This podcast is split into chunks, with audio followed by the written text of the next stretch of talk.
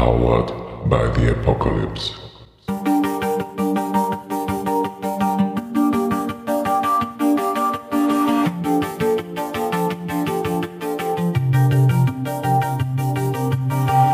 Hallo und willkommen zu einer neuen Episode des Drachentöter Podcasts.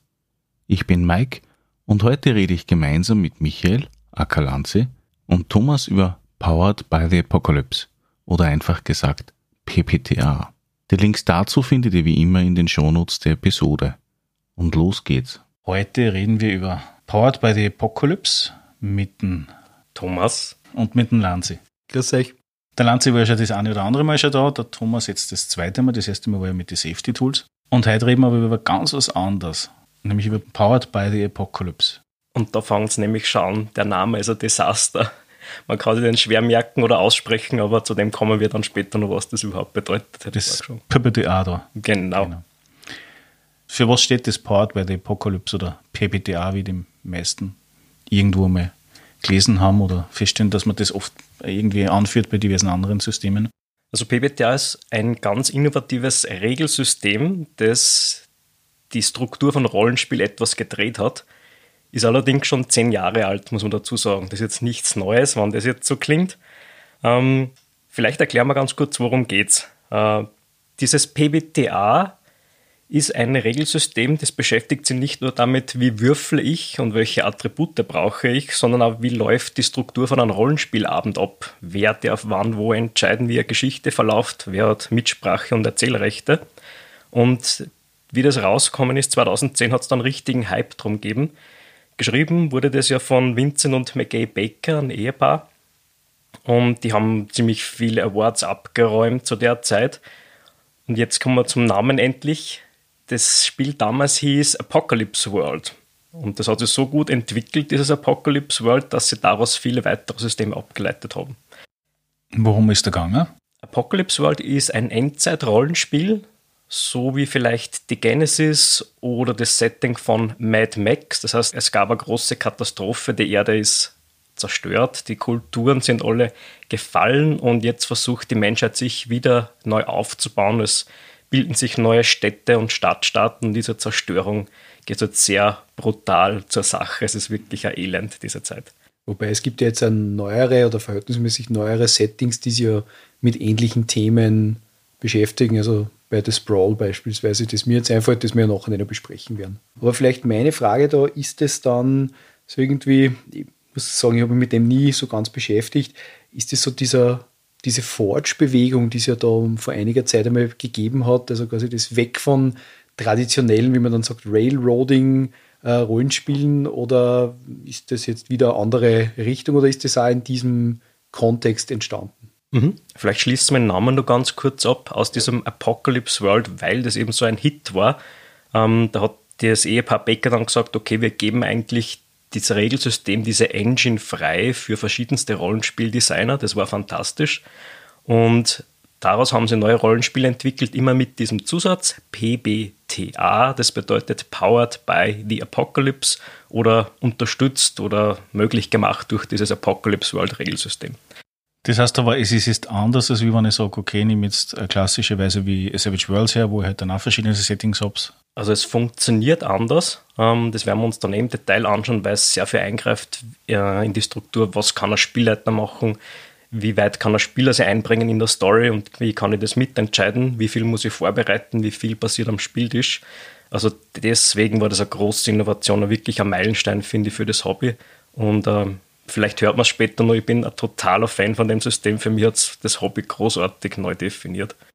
Wobei ich glaube, es ist, äh, um, um deine Frage zu sagen, aufzugreifen, ich glaube, es wollte jetzt, wenn man sich Savage Worlds anschaut oder GURPS oder so, ich glaube, es wollte kein Universal-Rollenspielsystem sein. Das habe ich nicht so das Gefühl, sondern es ist einfach, es ist gemacht worden, um die Art und Weise des Rollenspiels zu verändern. Zumindest nehme ich das so wahr, auch als Spieler, der bei dir, Thomas, schon ein paar Mal dabei war. Ähm, und ist dann sozusagen vom eigenen Erfolg sozusagen dann bestätigt worden und haben, ist dann erst die Entscheidung gewesen, okay, wir geben das weiter frei. So nehme ich das jetzt eher auf und nicht so von Anfang an, wir machen jetzt ein neues Universalsystem, wie Savage Worlds, wie GURPS, wie was auch immer. So wie ich das online gelesen habe, hat sich das aus dem Erfolg von diesem System herausentwickelt. Die Community war so begeistert von dem und die Bakers sind da sehr offen innovativ. Also die arbeiten schon bereits an neuen Regelsystemen, die über das PBTA noch hinausgehen, äh, dass sie gesagt haben, das stellen wir allen Designern zur Verfügung. Und damit wir nicht zu abstrakt bleiben, jetzt gibt es mittlerweile über 100 neue Rollenspielsysteme, die auf PBTA basieren oder dieses Regelsystem nutzen. Und es werden immer mehr. Also es hat wirklich eine große Bewegung losgetreten. Und da gibt es die fantastischsten oder exotischen Settings, die wir bis jetzt nicht hatten. Und der Thomas wird jetzt in den nächsten fünf Minuten alle aufzählen. Bitte. Genau. Aber ich glaube, du hast was Wichtiges äh, mitgeteilt und zwar hast du gesagt, das sind nicht Settings, sondern äh, eigene eigenständige Rollenspiele. Und ich glaube, das ist der große Unterschied, wo man einfach den Grad ziehen muss zwischen einem Setting, was ich ja bei Universalsystemen wie Savage Worlds, GURPS, Rollmaster und so weiter halt nehme, oder halt wirklich ein, ein komplett anderes Spiel im Endeffekt. Das stimmt, das sind eigenständige Systeme und äh, jedes dieser 100 hat auch das PBTA-Regelsystem noch ein bisschen weiterentwickelt. Das heißt, sie wären auch nicht oder nur schwer, äh, im Gegensatz zu GURPS zum Beispiel, miteinander kompatibel die Settings sind so unterschiedlich. Ich habe einerseits eine lateinamerikanische ja, Telenovela, dann habe ich ein Cyberpunk-Rollenspiel in der Zukunft. Ja. Aber es gibt Crossovers, also so, so unrealistisch ist die Frage nicht. Es gibt Crossovers, wo ich sage, ich habe Urban Fantasy Settings, da geht es um Machtkämpfe. Und dann habe ich ein Setting, da geht es um einen Werwolf-Clan mit Familienstrukturen. Die kann ich super mixen und kombinieren, ja. Aber ich kann jetzt nicht einfach hergehen und sagen, okay, ich habe jetzt von äh, Dungeon World an Charakter und den verwende ich dann bei The Sprawl oder Mythos World oder irgendwas anderes. Genau, ja, weil da sind die Systeme wieder zu unterschiedlich. Das, das Würfeln und der Ablauf von den Systemen, der ist sehr ähnlich, aber der, der Rollenspiel, der Fantasy-Rollenspielcharakter, der, der Krieger, der hat etwas bestimmt, bestimmte Kampffähigkeiten, die sind im Cyberpunk völlig irrelevant. Was unterscheidet PBTA von einem klassischen D&D, DSA der Aspekt, der nennt sich Play to Find Out. Im klassischen Rollenspielsystem der letzten 30 Jahre, da ist es so, der Spielleiter investiert sehr viel Zeit oder bedeutet äh, einen gewissen Zeitaufwand in die Vorbereitung eines Abenteuers.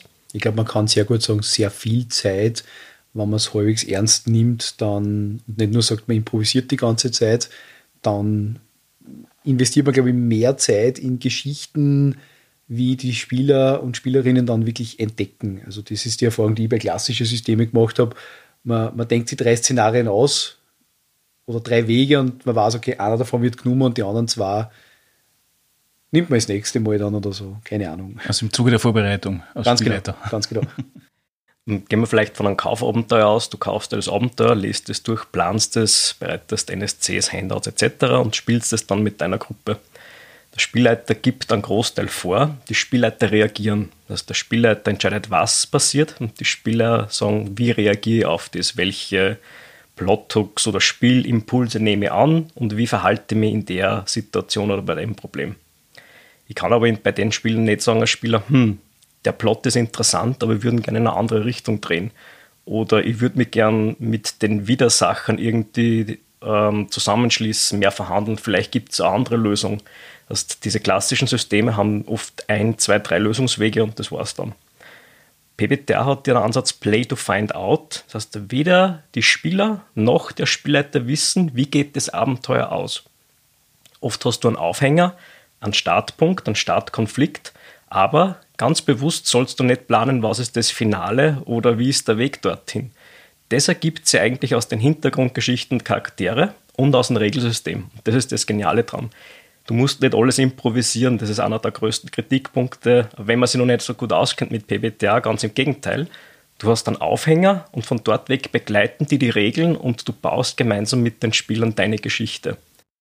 Hast du aber dann schon das finale Ziel vor Augen oder den Endgegner, wie man so schön sagt, oder das Ziel des Abends oder? Na, bewusst nicht. Also du, du musst wirklich schauen, dass das nicht, dass du nicht wieder in die Richtung gehst. Wenn du so ein Ziel vor Augen hast, wie ein Endritual, ein epischer Kampf vielleicht oder sagen wir eine große Verhandlung vor einem Plenum, dann wirst du ja unbewusst deine Spieler oder die ganze Gruppe eben dorthin drängen. Das solltest du vermeiden, sondern du sollst das Heft wirklich abgeben an die ganze Gruppe und schauen, wie entwickelt sich das dann. Da gibt ist das nicht für einen Spielleiter, Entschuldigung, ist das nicht für einen Spielleiter irgendwie ein gewisser Stressfaktor, wenn ich sage, ich, ich habe zwar die Aufhänger, aber eigentlich weiß ich überhaupt nicht, wo es hingeht, aber ich würde trotzdem irgendwie eine Geschichte erzählen und so und wir, oder ich zumindest als Spielleiter, der das natürlich nicht oft macht, ich bin halt auch ein bisschen so von meiner, meiner Rollenspiel-Kindheit und Jugend, sage ich mal, so geprägt, mhm. wo, wo halt genau diese klassischen Systeme sind. Also ich, ich stelle mir vor, dass das vielleicht ein bisschen schwer fällt. Mir ist es auch so gegangen, ich bin ein extrem Vorbereiter für Rollenspiele und Abende. Das kann ich bestätigen. und da denke ich mir, wow, wenn ich zu viel abgebe, wenn es zu viel Freiheit gibt, dann zerfasert das ja total oder das verliert diese Dramatik, die Spannung ist weg und die Spieler machen dann irgendwas Belangloses. Da gibt es auch das Regelsystem, was man da durchführt. Ähm, ich gebe euch ein Beispiel, dann wird es griffiger. Das Sprawl ist ein Cyberpunk-Rollenspiel oder Setting für PBTA und wer sich mit Shadowrun und Co. beschäftigt, der weiß immer, es gibt einen Auftrag, es gibt die Situation, da wird verhandelt, dann gibt es die Vorbereitungsphase mit Einkaufen und äh, Recherchen und die, die Anlageauskundschaften. Dann gibt es den tatsächlichen Einsatz und am Schluss gibt es dann die Belohnung einstreichen oder lose Enden, Probleme nur beseitigen. Das ist immer derselbe Ablauf. Und das haben die PBTA-Systeme relativ gut gelernt. Die sagen, was gibt es für mögliche Situationen im Abschnitt A, was gibt es beim Verhandeln für Möglichkeiten. Das heißt, entweder es schaltet nur ein Konzern ein oder der Auftraggeber versucht, die Leute über den Tisch zu ziehen, die Spieler und so weiter. Und du hast immer eine Auswahlliste an Möglichkeiten, die führt dir da durch. Entweder du, du suchst die Punkte raus oder oft würfelst einfach und du oder die Spieler entscheiden dann, hey, ich hätte gern, dass das passiert. Und das führt die wirklich Schritt für Schritt durch und am Ende des Abends denkst du, wow, das war eigentlich ein schlüssiges Abenteuer. Und das Geniale, jetzt schließt sich der Kreis von diesem Play to Find Out, die Spieler haben so viel Mitspracherecht, dass sie das Gefühl haben, wow, das ist eigentlich nicht ein Abenteuer, was ich erlebe wie vor dem Fernseher, sondern ich kann das mit beeinflussen. Und das hat mich bei meinem ersten oder beim zweiten, bei der zweiten Session von BWTA dann so geflasht, dass ich gesagt habe, ich muss da viel mehr machen mit dem und deswegen ist das jetzt mein Lieblingssystem. Ich habe einmal mit Thomas gemeinsam gespielt. Er hat für einen guten Twist gesagt zum Schluss. er hat uns betrogen als Gruppe. Na, das ist jetzt aus dem Zusammenhang gerissen. ich weiß. Aber nein, wir haben ja damals mit, mit, einem, mit einem guten Bekannten gespielt, nämlich äh, das Brawl war das, aber mit einem gestuloiden Hintergrund. Mhm.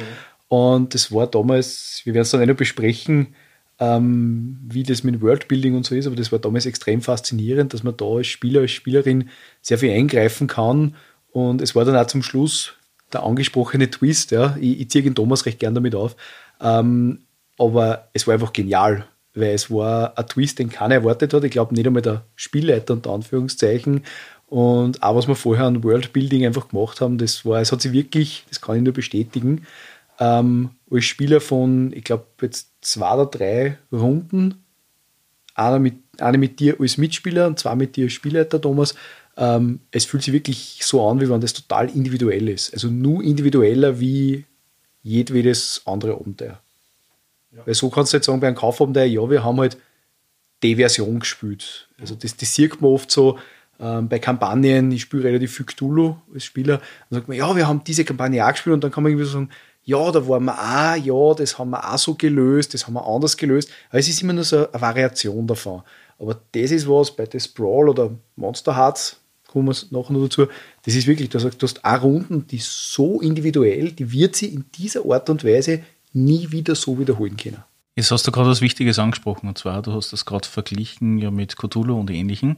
Wenn ich das jetzt nochmal quer für Nichtwissende mal drüber scheren kann, wenn ich das jetzt vergleiche mit einem klassischen Rollenspiel, lassen wir mal Vampire aus, dann ist PBTA was komplett anderes. Wenn ich das jetzt vergleiche mit Vampire, also einem eher erzähllastigeren äh, Spiel oder einer Möglichkeit, wie man Rollenspiel betreibt, dann kommt es dem eher näher aus wie. Ja, also es geht definitiv um narratives Rollenspiel, storylastig, erzähllastig.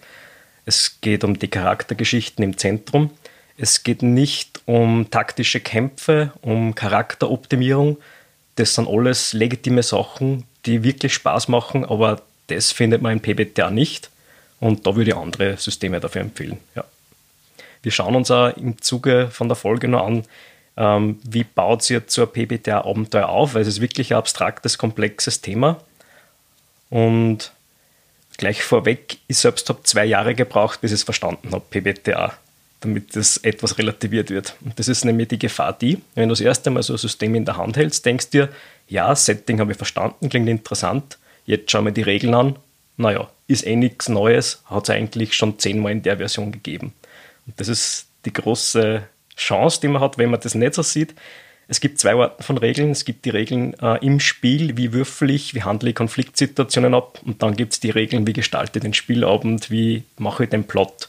Und da führt einem zusätzlich das PBTA-System noch bei der Hand und sagt, lieber Spielleiter, liebe Spielgruppe, schaut, da gibt es die Auswahlmöglichkeiten, baut euch Szene für Szene euren Plot. Also man baut dann nicht am Anfang des Abends und spielt den dann herunter, sondern man geht wirklich von Szene zu Szene. Ähm, und das ist das Spannende, wirklich, wo ein Spieler sehr stark eingreifen kann.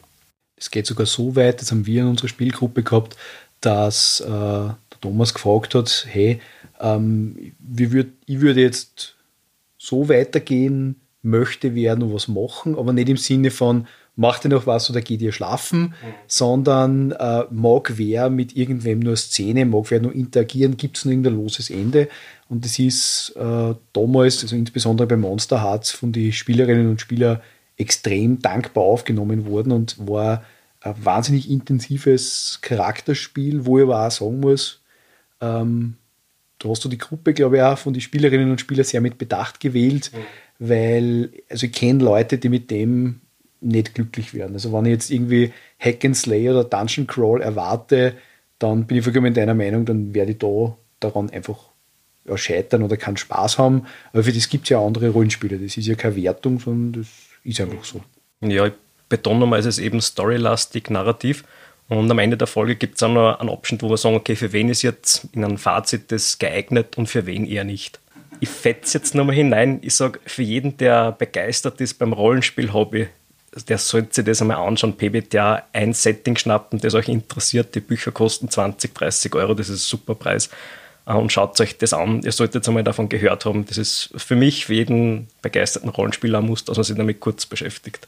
Oder man kann ja das eine oder andere kostenlos als englischsprachiges Wiki anschauen. Mhm. Ich glaube, Dungeon Worlds gibt es äh, online kostenlos. Auf Englisch natürlich, nicht auf Deutsch. Auf Deutsch wird es auf das Systemeters verlegt. Und äh, ich glaube, die Originalregeln von PBTA genauso. Genau, ja, da gibt es sehr viel Gratismaterial. Ähm, es gibt über 100 Systeme mittlerweile und das wächst noch. Wahrscheinlich in den nächsten fünf Jahren werden es 150 oder mehr werden. Ähm, damit wir das kurz abhaken, die wichtigsten sind Dungeon World, das ist das Pendant zu D&D DSA, also Fantasy. Urban Shadows, das ist die Urban Fantasy Kopie oder der Klon von World of Darkness, Vampire und Co. Mythos World ist die PBTA-Version von Lovecraft Horror oder Call of Cthulhu. Das Sprawl ist das Cyberpunk-Rollenspiel, was am bekanntesten ist. Masks ist Superhelden mit einem Einfluss von Teenagern. Äh, Monster Hearts wird oft erwähnt. Das ist Teenager Highschool-Drama, auch mit so einem Urban Fantasy-Touch noch. Die beste Runde, die ich jemals gespielt habe, muss ich ganz ehrlich sagen. Ja, die war wirklich gut. Warst du da der Werwolf oder die Vampirin? der Vampir. Social Media Vampir. Der Social Media, das war für mich das muss ich ganz kurz einwerfen. Das war für mich spannend, weil äh, du, du, man hat einerseits diese sehr klassischen Geschichten, also Vampir trinkt Blut, aber auch diese, diesen Twist, dass man sagen kann, man kann das anders machen. Und ich habe das damals immer so gemacht, ich war quasi ein Influencer, der Marcel Van Garrett, ja, klingt noch immer noch in meinem Kopf, der quasi so von Likes mehr oder weniger sie ernährt hat und daraus die Macht gezogen hat. Und das war für mich, muss ich sagen, das klingt jetzt vielleicht ein bisschen kitschig, in der Art und Weise schon eine sehr persönliche Erfahrung, weil ich mit da, und das ist bei dem Setting wunderbar gegangen, auch mit den Mitspielern und Mitspielerinnen, ähm, so ein bisschen auch ausprobieren habe können im Sinne von, man nimmt seine eigene Persönlichkeit und, und quasi verleiht dem Ganzen eine unglaublich dunkle Seite und wie, wie war er der dann? Ja? Und das ist was, also, das klingt jetzt irgendwie arg, wenn ich sage, da habe ich was über mich selber gelernt, aber es war in dem Fall wirklich so und es war extrem klasse und ich muss sagen, wir haben wahnsinnig gute Mitspieler gehabt. Wenn ich jetzt sagen müsste, wer der da die Beste war, dann muss ich leider sagen, äh, oder leider dahingehend sagen, dass ich wirklich einen herausstellen möchte. Das war unser Mitspieler, der, der den Geist gespielt. Der Geist ist eigentlich ein Charakter, der total passiv ist und der hat es geschafft in der Passivität, dass er da wahnsinnig viel eingelegt hat und eigentlich dann so der Star der Runden geworden ist. Und das sage ich jetzt ohne irgendwas. Ich finde, es waren alle vier fantastisch. Wir könnten wahrscheinlich eine eigene Folge machen, Oh ja. nur zu Monster Hearts. Ähm, nicht jedes PBTA-Spiel ist so tiefgründig und rührt dann zum Tränen beim Spielen. Das war halt dieses Monster Hearts, was sehr viel Bleed auslöst, also Emotionen, die über den Spieltisch hinaus nur zum Spieler weitergehen. Wobei, sagen wir es also, wir haben, eh, wie du den Bleed erwähnt hast, ähm, ich habe dann auch eben das Brawl spielen dürfen mit, mit dir als Spielleiter. Ähm, das ist auch sehr intensiv, aber, aber nicht so auf der emotionalen Ebene.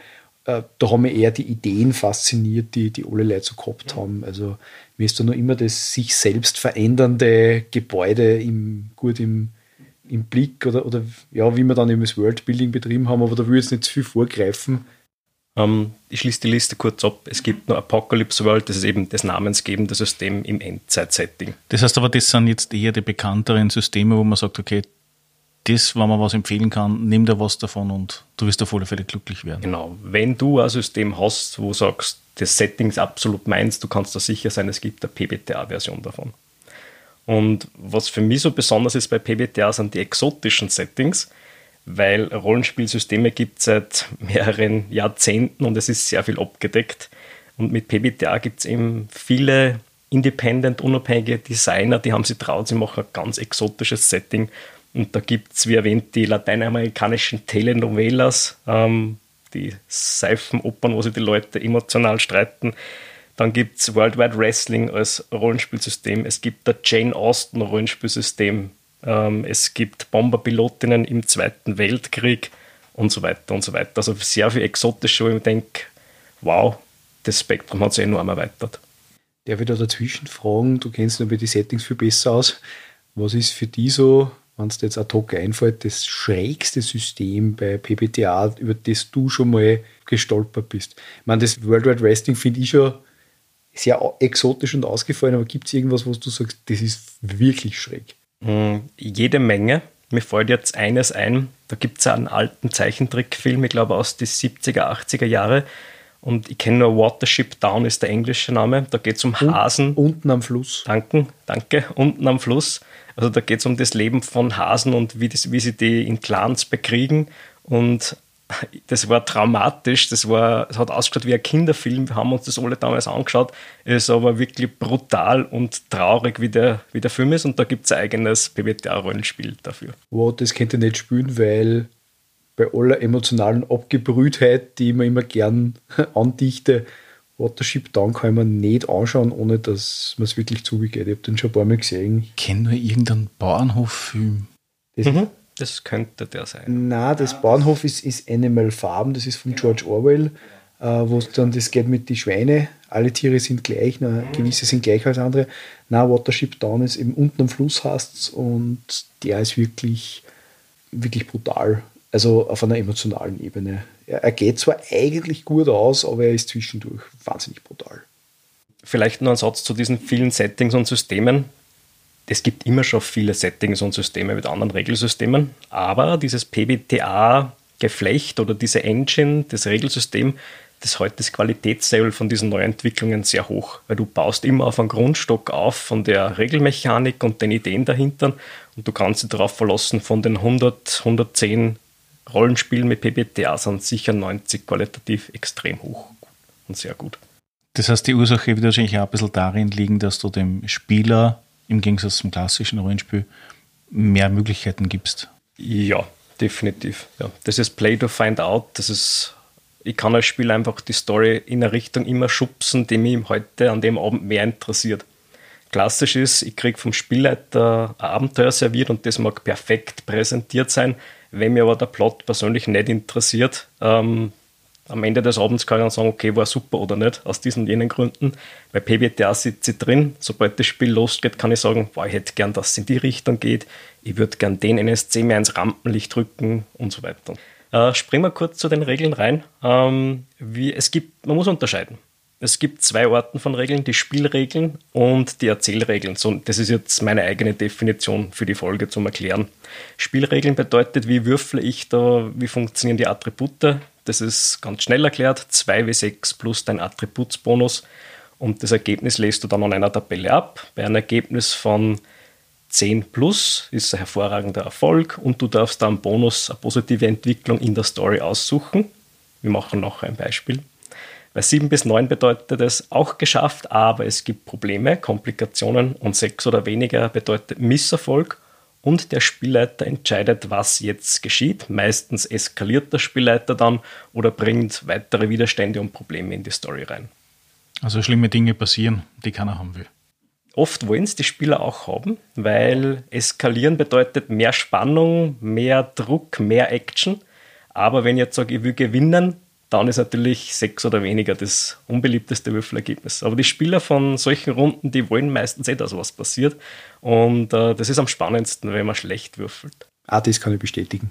Also wer verliert, gewinnt. An Spannung und Komplexität auf jeden Fall, würde, würde ich so sagen. Du verlierst ja nicht die Geschichte oder das Spiel, sondern nur. Nein, aber du verlierst den Wurf. Ja. Mhm. So gesehen, ja. Ja. Ist ein bisschen schlecht formuliert. Nein, nein, sehr gut. Sehr gut.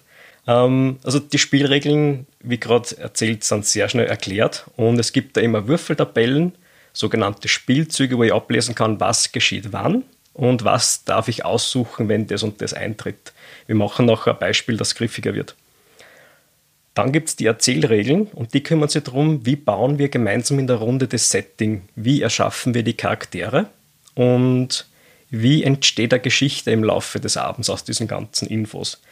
Funktioniert meistens so, dass der Spielleiter unzählige Fragen stellt an die Spieler und die Spieler geben dann Antworten.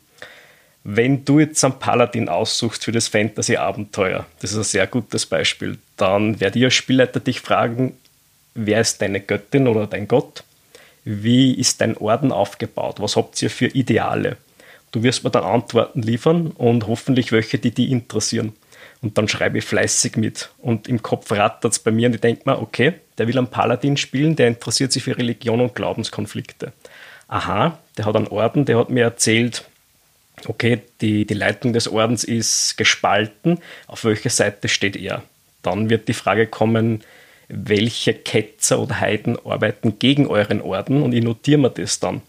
Wie geht der Orden gegen die Vorfrage und so weiter und so weiter. Und dann kommen so Fragen, auf welcher Seite stehst du eigentlich? Gibt es Situationen, welche Situation hast du erlebt, wo du gemerkt hast, diese Andersgläubigen sind genauso gute oder schlechte Menschen wie jeder andere. Und plötzlich haben wir Plothooks und Konfliktpotenzial. Und ich schreibe und schreibe und stelle Fragen.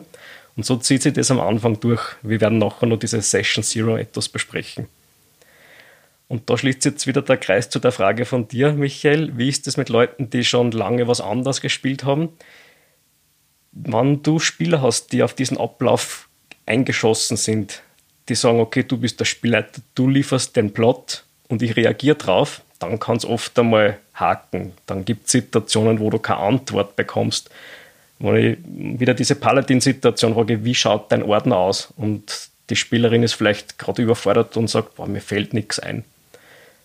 Dann frage ich einfach die anderen Spieler, hättet ihr eine Idee? Und die Spielerin mit dem Paladin-Charakter, sie entscheidet das dann. Aber jeder darf Inputs bringen und ich als Spielleiter dann genauso. Weil du gesagt hast, äh, Spieler, die das gewohnt sind, dass das anders abläuft. Also der klassische Ablauf. Der klassische ja. Ablauf. Ähm, wird ja dann auch darauf verweisen, im Sinne von, steht ja eh so im Settingband oder ist eh so wie da, da oder da. Aber das ist ja nicht gewollt. Nein. du hast ja. einfach nicht so viele Templates wie jetzt normal, wo man sagt, okay, du hast jetzt den Gott und das, dieses Pantheon, sondern es ist einfach viel, viel freier und du hast eben da die Möglichkeiten zu sagen, ich definiere das anders. Wie gesagt, also bei Monster Hearts damals der Vampir, das muss jetzt nicht der Blutsauger sein, sondern es geht um dieses Grundkonzept, also Energie abzuziehen. Und ich habe mich halt da für was anderes entschieden und das hat in der Situation auch passt. Also ich glaube, man muss dort anfangen, dass man, dass man sagt, die Idee war jetzt zum Beispiel, in dem Fall war es jetzt Dungeon Worlds, also das ist Fantasy-Konstrukt, dass ich sage, ich spiele in einer fiktiven Fantasy-Welt, ohne dass irgendwas vordefiniert ist, ohne dass irgendwas festgelegt ist, sondern durch die Spieler im Endeffekt, bei der Charaktergenerierung unter anderem, dann diese Punkte halt dann erschaffen werden. So ist es, ja. Und was mich da fasziniert ist, wenn ich ein klassisches Abenteuer habe und ich bin der Spielleiter, lese ich mir das durch und am Schluss überlege ich mir, okay, wie bringe ich jetzt meine bestehende Spielergruppe in dieses Konstrukt rein? Was sind Motive, dass sie die um dieses Abenteuer, um den Auftrag kümmern wollen? Man stoppelt das immer irgendwie zusammen. PBTA sagt, zuerst sprechen wir über die Spielercharaktere. Wenn wir wissen, wer die sind, dann bauen wir daraus erst den Plot. Das fühlt sich so gut an, wenn du Spieler bist. Und die Geschichte geht eigentlich nur um deine Familie, um deine Feinde aus der Kindheit, um deine Beziehung zum anderen Charakter. Das fühlt sich so echt an und du denkst da, wow, die ganze Welt, das dreht sich nur um mich. Und wenn du da in diesem Momentum drin bist, dann entsteht wirklich relativ rasch ein Plot nach dem anderen. Das ist wirklich cool. Bleiben wir noch bei der Charaktererschaffung ein bisschen. Ich hätte nämlich dazu eine, ein, zwei Fragen. Und zwar habe ich da, da zum Beispiel ein klassisches Charakterblatt, von, in dem Fall von Barbar, wo ja schon relativ viel draufsteht, wo ich im Prinzip ja Dinge wegstreichen oder aushackeln kann, damit ich in, keine Ahnung, gefühlten drei Minuten einen Charakter habe. Mhm. Ist das jetzt von Vorteil, dass ich da also so viel draufstehe habe, wo ich sage, okay, hagelt mir das einfach durch aus deiner Sicht her? Ja. Oder ist es eher der Nachteil, weil ich mir dann schon so drauf einschießt, dass der jetzt so hast oder so ausschaut, so tut?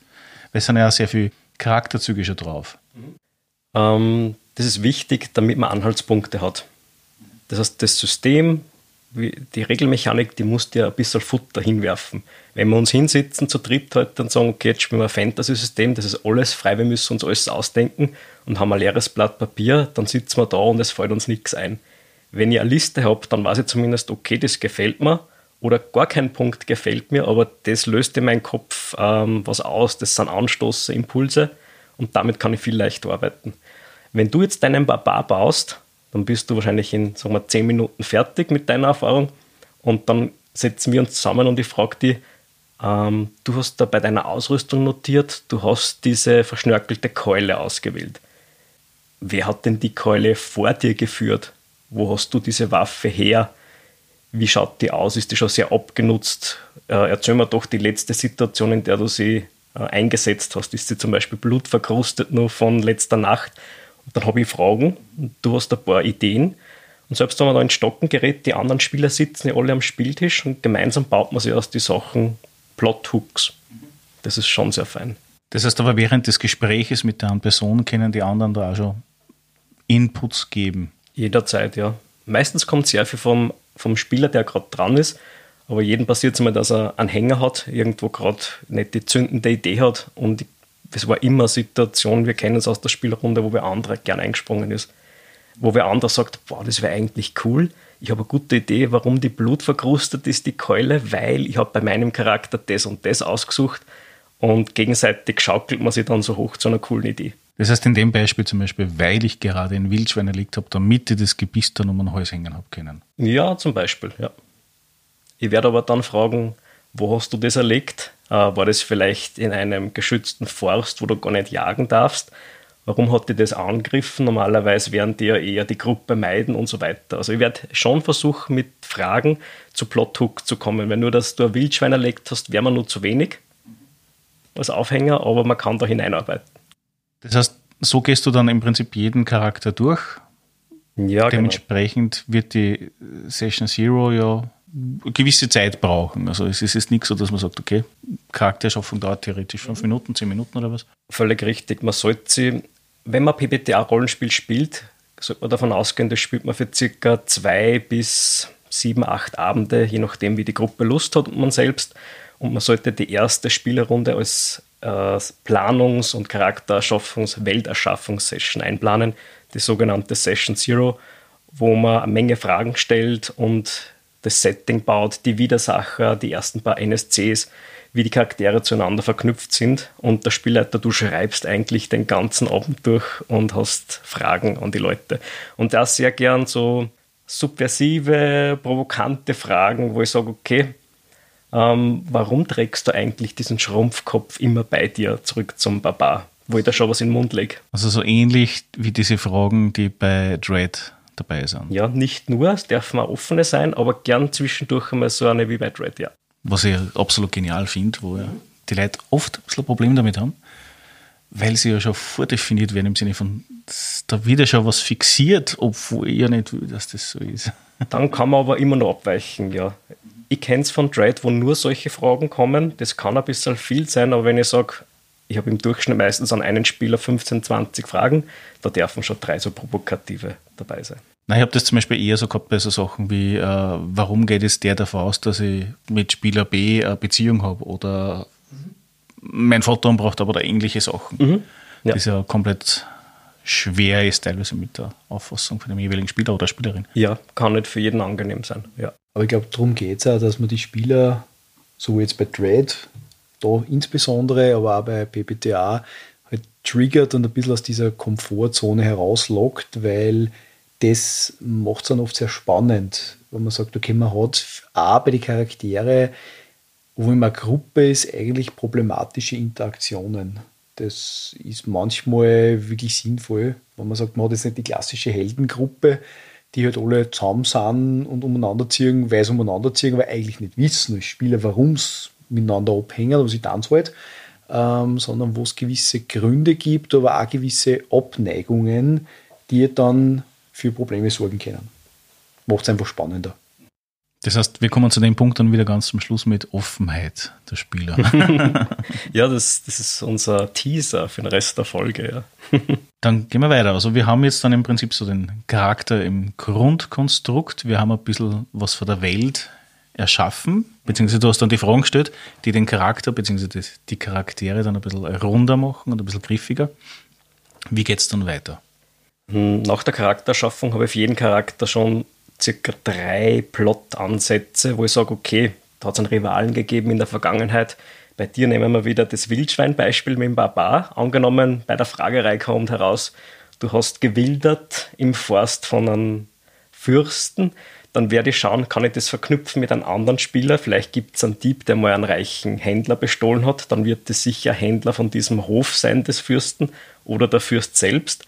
Und schon haben wir einen Widersacher. Und da wird der oder einer seiner Agenten auftauchen im ersten Plot. Und das ist jetzt nicht irgendein x-beliebiger Nekromant, der gerade in der Nähe war und ihr seid die strahlenden Helden. Nein, das ist der, mit dem ihr schon Beef habt oder Streitigkeiten aus der Vergangenheit. Und das fühlt sich einfach so authentisch an. Wir nehmen jetzt heute oft dieses Fantasy-Beispiel und das ist nicht das Beste, möchte ich dazu sagen.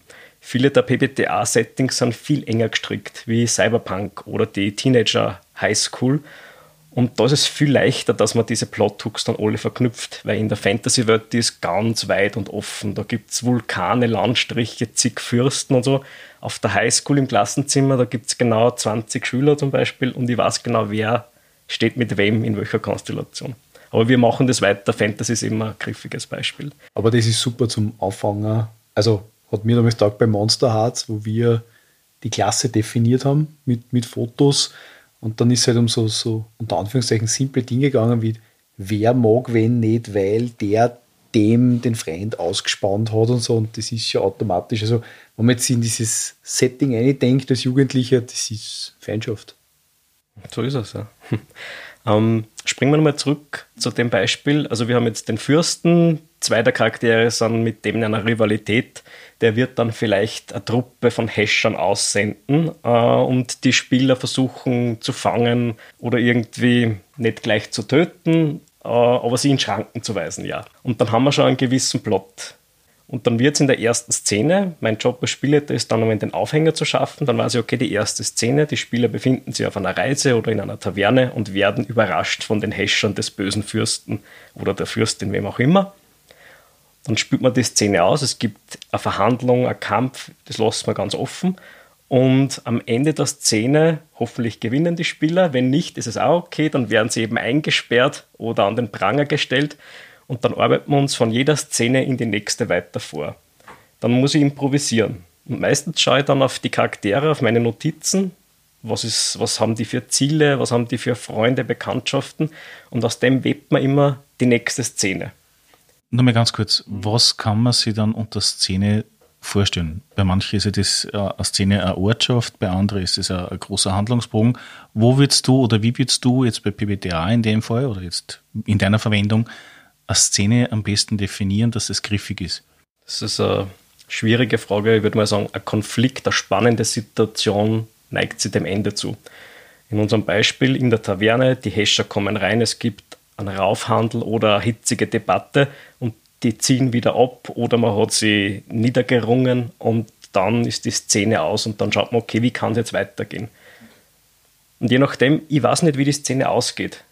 Vielleicht, das ist das Coole mit dem Play to Find Out, was wir auch noch nicht erwähnt haben, du bist als Spielleiter immer überrascht durch das, wie entwickelt sich die Geschichte weiter. Das ist am Anfang, so war das für mich, etwas beängstigend, weil du gibst sehr viel Kontrolle ab. Du denkst da, wow, wenn ich das nicht in der Hand habe, wie der Kampf oder die Diskussion ausgeht, vielleicht geht es eine Richtung, wo ich nicht vorbereitet habe.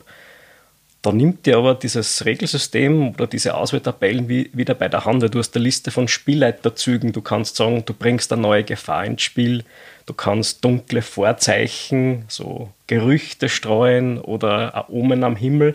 Und du musst jetzt schauen, dass das immer zusammenpasst zu der Geschichte, was du mit den Spielern, die du mit den Spielern ausgearbeitet hast. Jetzt bringst mich gerade auf einen sehr guten Punkt und zwar eben wegen den Spielzügen. Mhm. Wir haben ja gesagt, eben gesagt, dass der, der Spieler hat solche Spielzüge, genauso wie der Spielleiter. Beim Spieler stehen sie oft beim Charakterzettel drauf, wie du kämpfst, du haust zu, du willst irgendwas äh, außerfinden oder erforschen. Ja, jedes PBTA-System nimmt aus einem bestehenden klassischen Rollenspiel die häufigsten Situationen. Beim Cyberpunk ist es Recherchieren, Kämpfen, Cyberware einsetzen, Matrix hacken und so weiter. Die nehmen immer die wichtigsten acht bis zehn Situationen und die bauen sie dann um in so einen Spielzug. Das ist die Mechanik, wo ich dann sage, wenn ich würfel, welches Ergebnis führt zu, äh, welches Würfelergebnis führt zu welchem Resultat in der Geschichte und was kann ich dann auswählen. Ähm, ich habe da ein Beispiel vorbereitet, vielleicht sollte man das einmal durchspielen. Gibt es einen Freiwilligen, Michael, du schaust so entspannt aus. Willst du vielleicht. Ja, ich bin der Freiwillige. Brauchst Definitiv. du Würfel?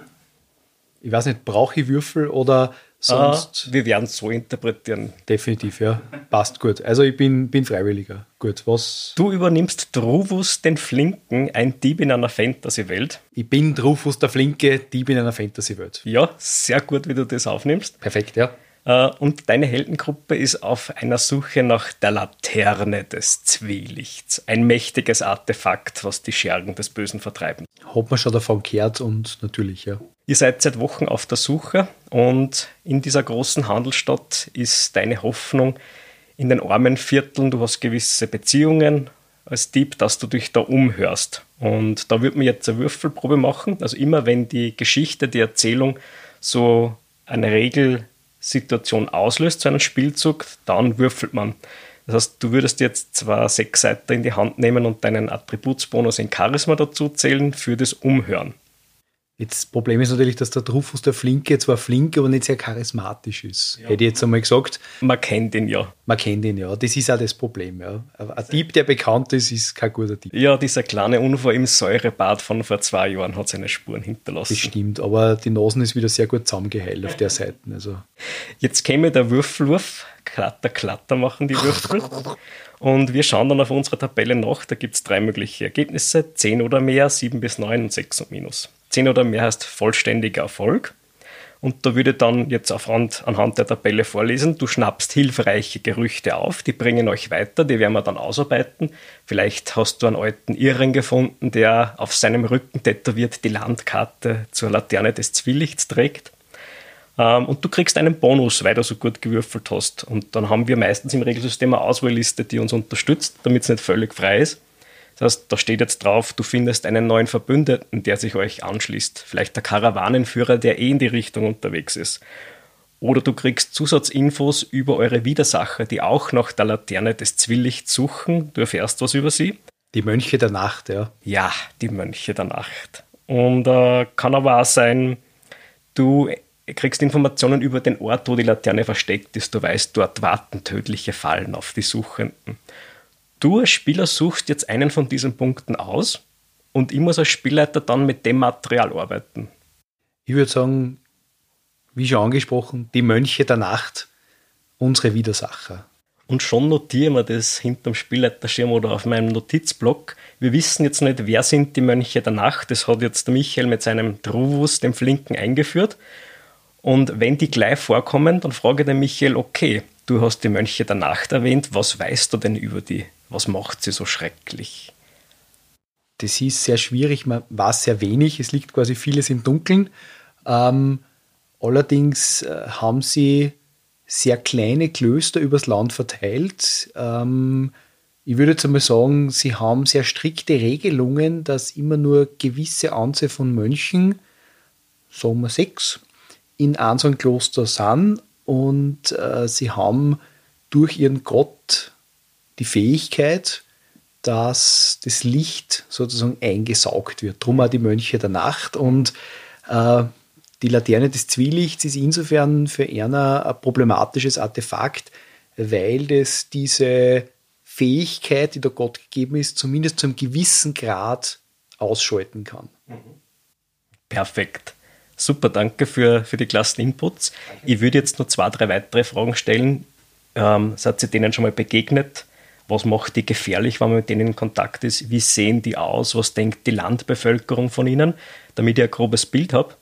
Und ich brauche nur so viel, wie heute gerade im Abenteuer vorkommt. Und bei der nächsten Session habe ich meine Notizen und frage dann wieder weitere Fragen. Das heißt, wir entwickeln das, wann wir es brauchen, die Mönche danach. Das heißt aber, also egal welchen Punkt, dass er sie gewählt hat, sobald es eine Möglichkeit ist, dass er irgendwie zu, zu oder der Spieler oder die Spielerin zu einer Information oder irgendwas anderes kommen würde, wo er, wo man die Welt gestalten kann, mhm. obliegt es dem Spieler, irgendwas äh, festzulegen und nicht der Spielleiter. Man teilt es auf ich könnte jetzt sagen, ich hätte auch eine gute Idee, das gefällt mir. Ich hätte gern, mir fällt ein, ich habe das in einem Film gesehen, die haben so ein Erkennungszeichen, die Hälfte des Gesichtes ist gebrandmarkt. Wird das für dich passen, frage ich Michael dann. Was, dann kannst du sagen ja oder nein. In erster Linie frage ich den Spieler, weil ich will ja die Ideen und Wünsche vom Spieler drin haben. Das ist ja nicht mein Abenteuer Spielleiter, sondern unseres. Ähm, aber wenn ich eine coole Idee habe, wo ich sage, die würde mir auch Spaß machen, dann bringe ich das ein und wir machen uns das aus. Da könnt ihr jetzt dann zum Beispiel darauf sagen, fällt mir jetzt spontan ein, ja, das ist eine interessante Idee. Ähm, machen wir das vielleicht so, dass äh, die Mönche der Nacht ähm, deswegen so eine Hälfte verbranntes Gesicht haben, weil das Teil eines Initiationsritus ist. Mhm. Und daran sozusagen erkennt man sie. Oder was zum Beispiel auch ist, ich habe zuerst gesagt, ja, die haben diese Macht von einem Gott, aber ich habe jetzt nicht gesagt, weil mir gerade nichts eingefallen ist, wie heißt der Gott? Und das könnte jetzt zum Beispiel dann ein anderer Spieler, andere Spielerin sagen, hey Moment, ich habe die Idee, ich habe da was gehört, nennen wir den Gott da so und das ist jetzt der Gott der Nacht oder der ist in dem Pantheon oder so und so, und so entwickelt sich das immer weiter. Ja. Und damit haben wir aus in den Notizen von dir zur Vorbereitung dieser, dieser Folge sozusagen, der Truffus der Flinke, haben wir relativ schnell ausgearbeitet, okay, es ist ein Fantasy-Setting, er ist ein Dieb, er ist kein guter Dieb, er hat eine Verletzung am Gesicht, weil er irgendwas mit einem Säurefass gehabt hat. Mhm. Ähm, vielleicht hat es sogar einen Zusammenhang, dass er ebenfalls ein bisschen verbrannt ist und jetzt vielleicht sogar die Mönche ähnlich schaut und so. Also ja. das ist, man sieht, das geht vielleicht, ein Rädchen vielleicht hat er deswegen ein Problem mit den Mönchen, weil er fast immer einer Worn war. Ja, also diese Geschichten, äh, genau, ein Rädchen greift ins andere. Also man kann da relativ schnell indem man einfach nur ein bisschen das Gehirn laufen lässt, äh, eigentlich relativ viel entwickeln und relativ viele interessante Ideen, die eben dann auch von anderen Spielerinnen und Spielern aufgegriffen. Ähm, sieben bis neun, wann rauskommt, das heißt geschafft, aber es gibt Komplikationen. Der Trubus bekommt die Infos, äh, die Spielerin, der Spieler muss sich aber aussuchen, einen Nachteil aus dieser Liste. Ein Schlägertrupp der hiesigen Diebesgilde findet dich da und mit denen hast du noch ein, Hüpf ein Hühnchen zu rupfen. Äh, oder Widersacher eines korrupten Ordens, da nehmen wir gleich wieder die Mönche der Nacht her. Die erfahren von dem Vorhaben und möchten die Laterne ebenfalls stellen, das hätten wir gerade gehabt. Oder du hast die mit einer Stadtwache angelegt, ungeschickt wie du warst. Oder sogar die Information kostet etwas, Bestechungsgeld, ein Gefallen und aus dem kann sie wieder ein weiteres Abenteuer entwickeln. Was spricht die da an, würde ich den Spieler wieder fragen? In dem Fall würde ich sagen, der Gefallen, weil dieser alte Wahnsinnige da, wo wir zuerst ja gesagt haben, okay, der hat das irgendwie tätowiert mhm. hinten, ähm, der will was dafür, aber er will halt irgendwie kein Geld dafür haben, das war zu einfach, sondern vielleicht irgendein Gefallen, wobei mir jetzt kein konkreter Gefallen einfällt, da würde ich sagen, vielleicht. Da fragen wir an die Runde, wir sind ja zu dritt. Hast du eine Idee, was dieser irre Alte haben will für die Karte?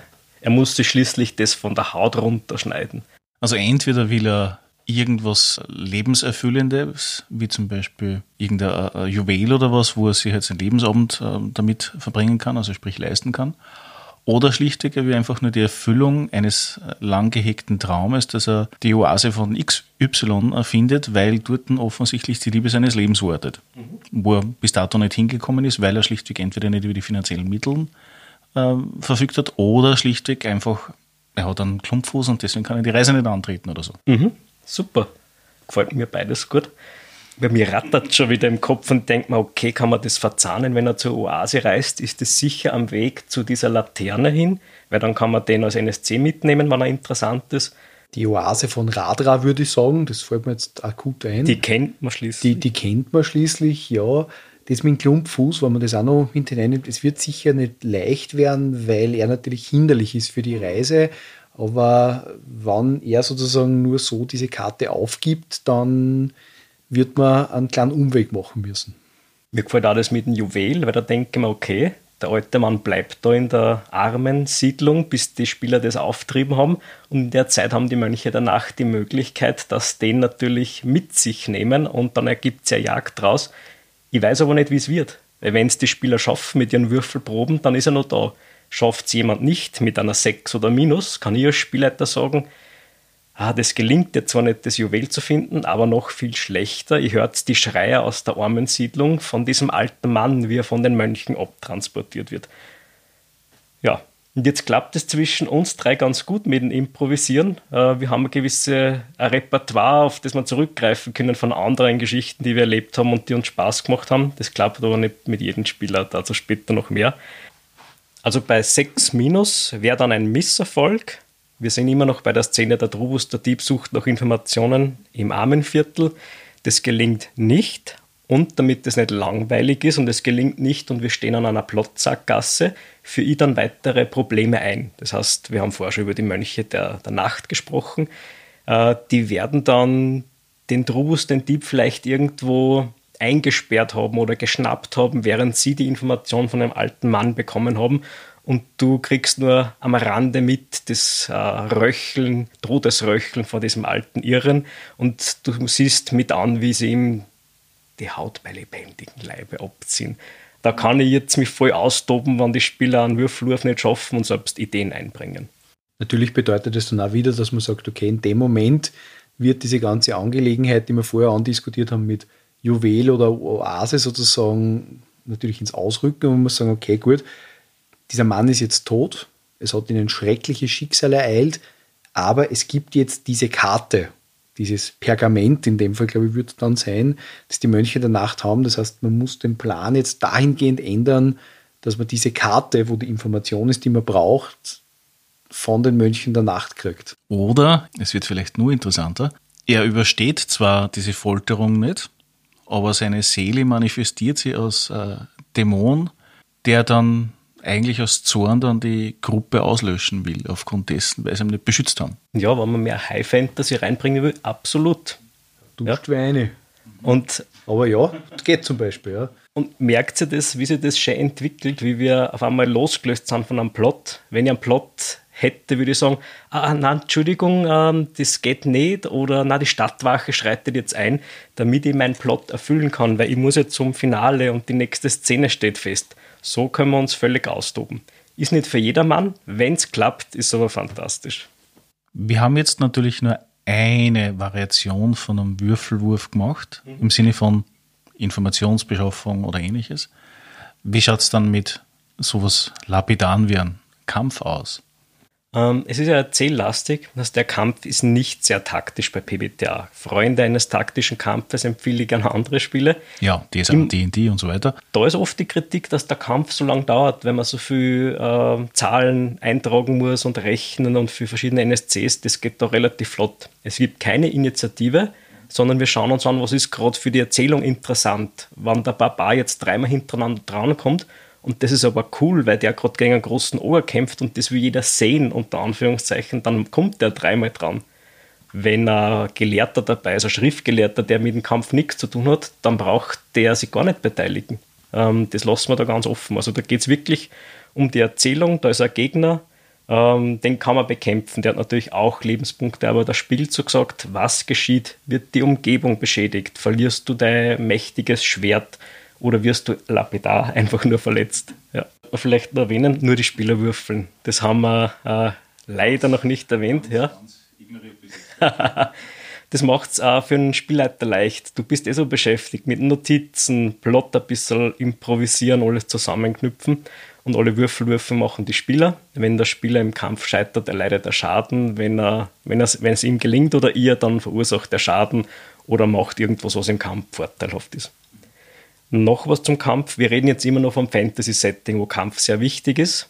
Ähm, für andere Settings gibt es vielleicht gar keine Kampfregeln. Wenn ich sage, ich spiele jetzt ein politisches Rollenspiel, wo es um Diskussionen geht im UN-Hauptquartier, dann wird es weniger Handgreiflichkeiten geben, sondern eher so ähm, sozial unter Druck setzen, ähm, jemanden einschüchtern, äh, argumentativ an Hebel ansetzen, solche Themen.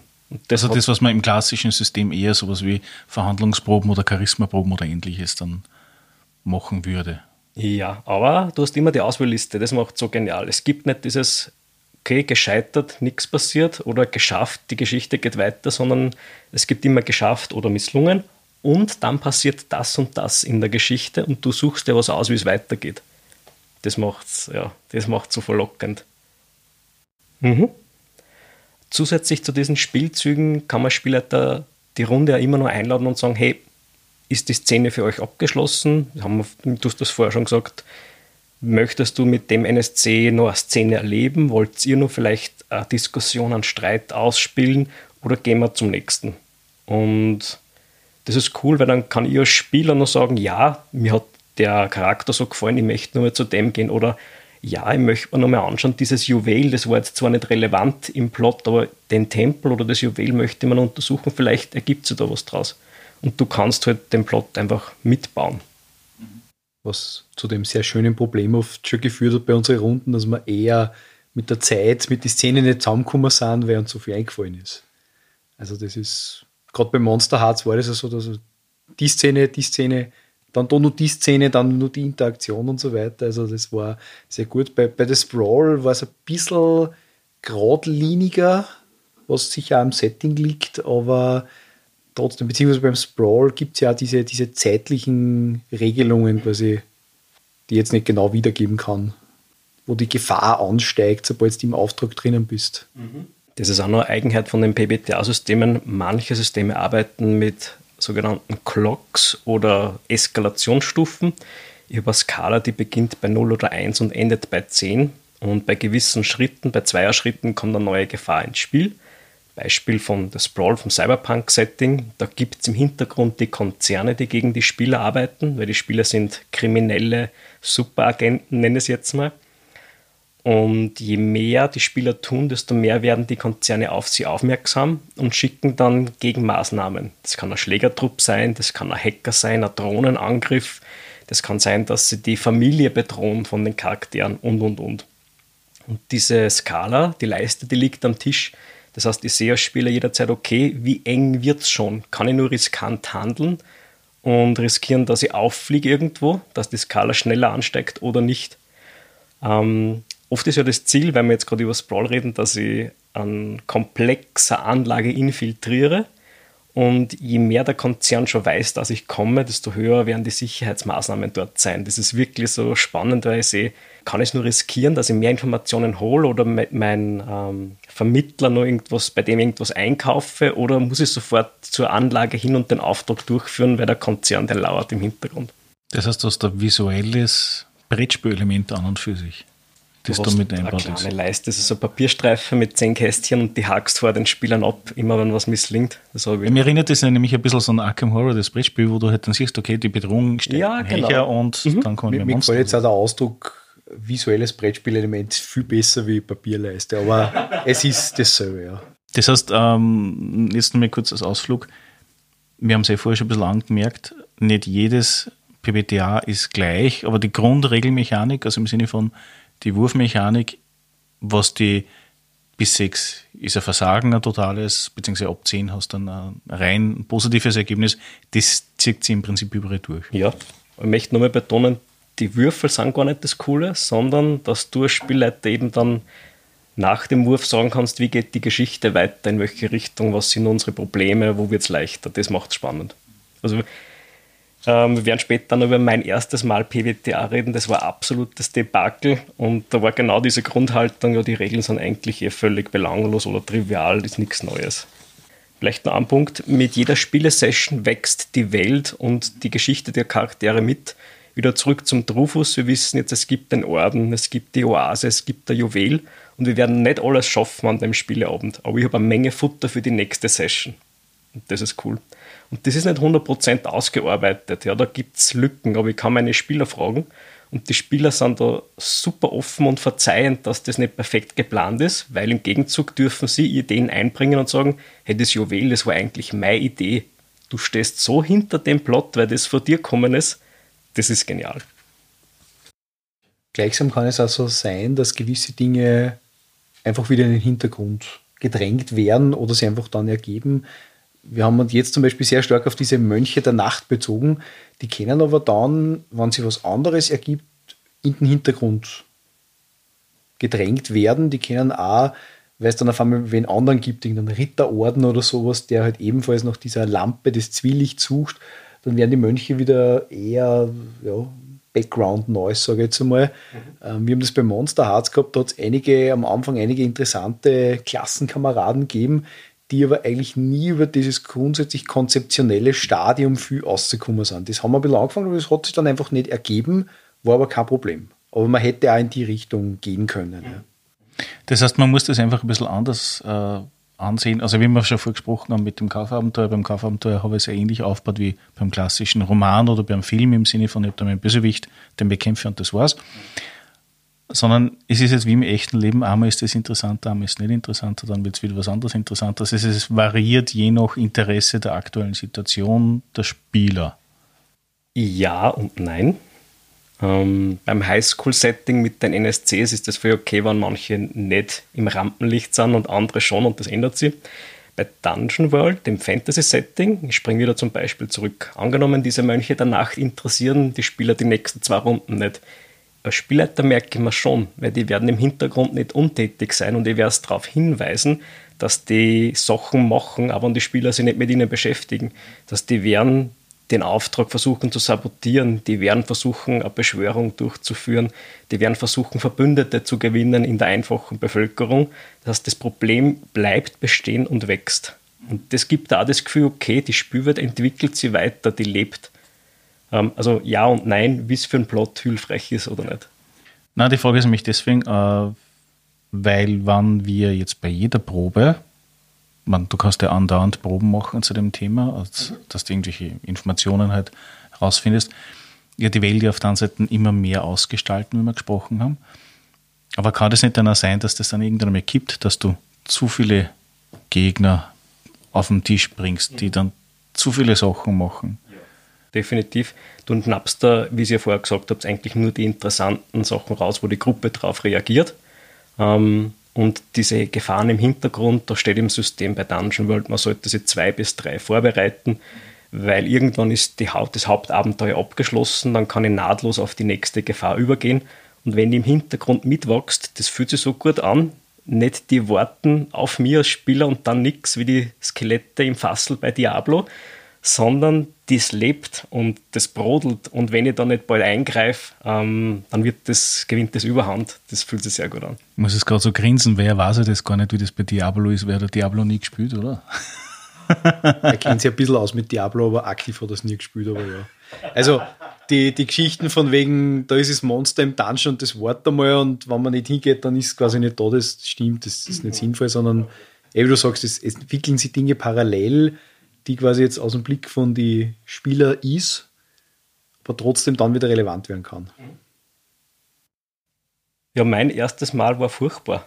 Wir haben heute schon gelernt, äh, nur weil was furchtbar ist, heißt nicht, dass es nicht erwünscht ist, beziehungsweise dass es nicht was Schönes sein kann. ähm, das war anders. Äh, das war, wann war das? Circa 2015 herum. Die ganze Welt war schon im Hype von PBTA und ich denke mal, ich muss das endlich probieren ich war ein bisschen ausgebrannt zu der Zeit, habe als Spielleiter total viel vorbereitet und die Sessions waren dann gut, aber nicht das, wie ich mir es erhofft habe und denke, ah, wow, irgendwie braucht es Änderung. Und dann nimmt einer meiner absoluten Lieblingsspielleiter das Dungeon World in die Hand, ein grandioser Spielleiter, und leitet das und denkt mir, jawohl, heute geht's rund.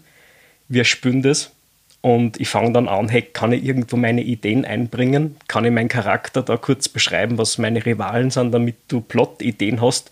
Und er sagt dann, ah, das machen wir alles später. Mhm. Dann waren wir relativ viele Spieler, das ist auch nicht förderlich für die PBTA-Systeme, weil eben so viele neue Ideen reinkommen. Ideal ist so drei bis vier Spieler. Hat auch nicht so ganz geklappt. Und er hat ein Abenteuer, ein DSA-Abenteuer fixfertiges einfach mit PBTA-Regeln gemeistert. Das Abenteuer ist super, das Schiff in der Flasche spiele ich gern, ähm, aber es hat nicht funktioniert, weil wir haben einfach nach diesem Romanschema das Abenteuer gespielt, keiner hat Ideen einbringen können und am Schluss vom Abend hat es Kassen, naja, war eigentlich wieder nur äh, wie alter Wein in neuen Schläuchen, ähm, gibt es eh schon hundertmal, ist nichts Besonderes. Und ich war dann ziemlich down und habe mir gedacht, das kann es ja nicht sein. Haben wir da irgendwas missverstanden? Und ab dem Zeitpunkt habe ich zwei Jahre gebraucht, mir die Sachen selbst durchgelesen, und bin nicht ganz auf diesen zündenden Moment gekommen, bis zu der Anrufung der Convention, wo wir dann das Brawl miteinander als Spieler gespielt haben, der Michael und ich. Und da war es genau so, der Spielleiter hat kaum was vorbereitet und hat uns unsere Ideen in jeder Szene noch einbringen lassen können. Auch die, das Worldbuilding, das Setting war für uns. Und die Session hat dauert dreieinhalb Stunden. Also ja, sehr kurz. Genau. Wir haben eine Welt gebaut, Charaktere gebaut und die ganze Mission von Anfang bis ans Ende durchgespielt und das war hammermäßig. und wie viele Spieler war es dann? Vier. Das Lustige ist das, warum ich jetzt, man sieht es natürlich nicht im Podcast, warum ich jetzt lachen, aber jetzt ist das, weil ich kann mich erinnern, also, ja, der Sprawl of Cthulhu, glaube ich, hat es Kassen oder ja, so. Hat das nicht? Und, und, und ich habe mir gedacht, wow, cool, Cyberpunk Cthulhu, ich bin dabei, ja. Dann der Thomas und ich, wenn wir spielen, das ist immer lustig, wir sind immer so die Ösi-Fraktion dann auf der Cthulhu Convention, was einmal irgendwie lustig ist, mit einem sehr guten Meister. Ich glaube, es war der Martin Gares. Hm? Ja, der ist spitze. Da kann man den Namen nennen, weil das ist in höchster Ehrfurcht. Ja. Und es war dann so lustig genannt. Die Runde war drei Stunden angesetzt, ein üblicher Slot, mehr oder weniger drei bis vier Stunden. Und, und er fängt eben an na, und, und äh, er beschreibt uns kurz die Welt. Also ein gewisses Worldbuilding hat er gemacht. Es gibt noch eine Stadt, draußen gibt es eben Cthulhuides und so. Und dann, wir sollen uns verschiedene Dinge eben aussuchen, Widersacher, Konzerne und so weiter. Ähm, das war recht spannend und ich kann mich noch erinnern, ich bin da da gesessen und es ist, es vergeht die erste Stunde und ich war dabei und denke mir, wow, voll cool und, und Worldbuilding, es vergeht die zweite Stunde, ich denke mir, mm ja, der macht das sehr, äh, sehr ausführlich, es vergeht die zweieinhalb Stunden und ich habe gedacht, spielen wir heute noch? Oder, oder wie, wie ist das jetzt? Ja, also es war total interessant, habe ich gedacht, das wird knapp. Und dann hat er wirklich eine Mission mit uns durchgespielt. Ich meine, er hat schon so gemacht, dass er halt sehr viel auf das Worldbuilding gelegt hat. Also es war genial. Ähm, und dann aber einzelne Szenen. Also er hat es ein bisschen beschleunigt, aber es war trotzdem eine ganze Mission, die wir wirklich in diese drei, dreieinhalb Stunden gespielt haben. Und da hat er das uns auch wirklich näher gebracht, was das Worldbuilding eigentlich heißt. Und das war wirklich stark. Also das ist tolle Bau, Sachen rausgekommen. Ja. Du baust die Welt so, wie es dich interessiert. Ja. Also wir haben die Konzerne da gebaut und die Kulte dieser Welt und das war unser Welt plötzlich und nicht eine, das du als Spielleiter mir erzählst, dass jeder ist auf seine Kosten gekommen und das war sehr, sehr fein. Also du bist irgendwie so ein Minispielleiter im Spiel, weil du Sachen festlegen kannst. Das ist das, ist, das, ist das wo ich sage, das ist die große Innovation. Ja, definitiv. Und du kannst auf so, so Geschichten oder so, so Nebendinge einfach so einen, einen, einen Wert legen, das, das dann einfach das wahnsinnig authentisch macht. Ich kann mich erinnern, wir haben damals gesagt, naja, äh, es gibt halt nicht mehr viel Nahrung. Äh, ein bisschen im Hintergrund haben wir das irgendwie gehabt, das war vorhin in den Nachrichten, so naja, Insekten quasi werden jetzt immer mehr sozusagen Mainstream bei uns. Also, so, naja, passt Insekten. Und das ist dann immer wieder vorgekommen. So, ja. ja, ich kaufe mir da jetzt was bei einem Autorennen und das sind also Insekten am Spieß oder so. Ähm, das war zum Beispiel eine Geschichte. Oder ich kann mich erinnern, wie du gesagt hast, naja, ähm, ich, ich habe da eine Drohne und ich, ich wirf die in die Luft, die entfaltet sie und fliegt dann weg. Und das ist, da habe ich sofort an Shadowrun gedacht, wo man das, da sofort der Spieler hat eingegriffen und gesagt, Moment, was ist das? Ist das jetzt die Drohne von Renraku? Ja, die funktioniert aber nicht so. Das war da egal, da ist um einen Style gegangen. Richtig, ja. Danke, das ist perfektes Beispiel. Bei Shadowrun blätterst du doch und sagst, okay, Moment, welche Drohne ist das? Und damit killst du schon die Kreativität ich will doch nur meine Geschichte sehen. Ich will, dass die Drohne fliegt und so ausschaut, ganz egal, was die kann. Also du hast jetzt keine großen Regeln, sondern jeder kann sich vorstellen, was die Drohne macht. Und dann würfelst du mit dem relativ simplen Regelsystem auf der Attribut und nicht, was die Drohne für Attribute hat. Mehr braucht es nicht. Und, das ja, und auch nicht, wie es ausschaut oder so. Wenn ja. war damals so der Art Rigger, also der Fahrer, Und ich habe mir das Auto eigentlich relativ schnell zusammenstellen können und habe gesagt, so schaut das Ding aus. Mhm. Und so hat es mir gefallen. Und das ist auch nicht irgendwie so, ja, und hat so und so viele Slots und kann das drinnen sein, sondern es war halt einfach so. Und das ist schon klasse. Ja, was interessanter ist für mich, wie es ausschaut, das Auto, als dass ich die Werte kenne, die sind mir total egal. Genau. Vor allem, wenn es dein Charakter ist und dein Auto. Ich finde das recht spannend, dass man gerade mit so einem extrem nischigen Setting so einen Impact haben kann. Weil an und für sich, man, Shadowrun kennt im Prinzip eigentlich eh so gut wie jeder, aber äh, es haut eigentlich keinen mehr für die Socken und deswegen irritiert mich das, dass das wirklich der erste Kontakt der wirklich funktioniert hat, war für die, beziehungsweise für die mit äh, PBTA. Ich habe früher zehn Jahre lang Shadowrun gespielt und das war eine gute Zeit, aber dann sind die Ansprüche gestiegen und jetzt will ich einfach eine coole Story in wenige Stunden.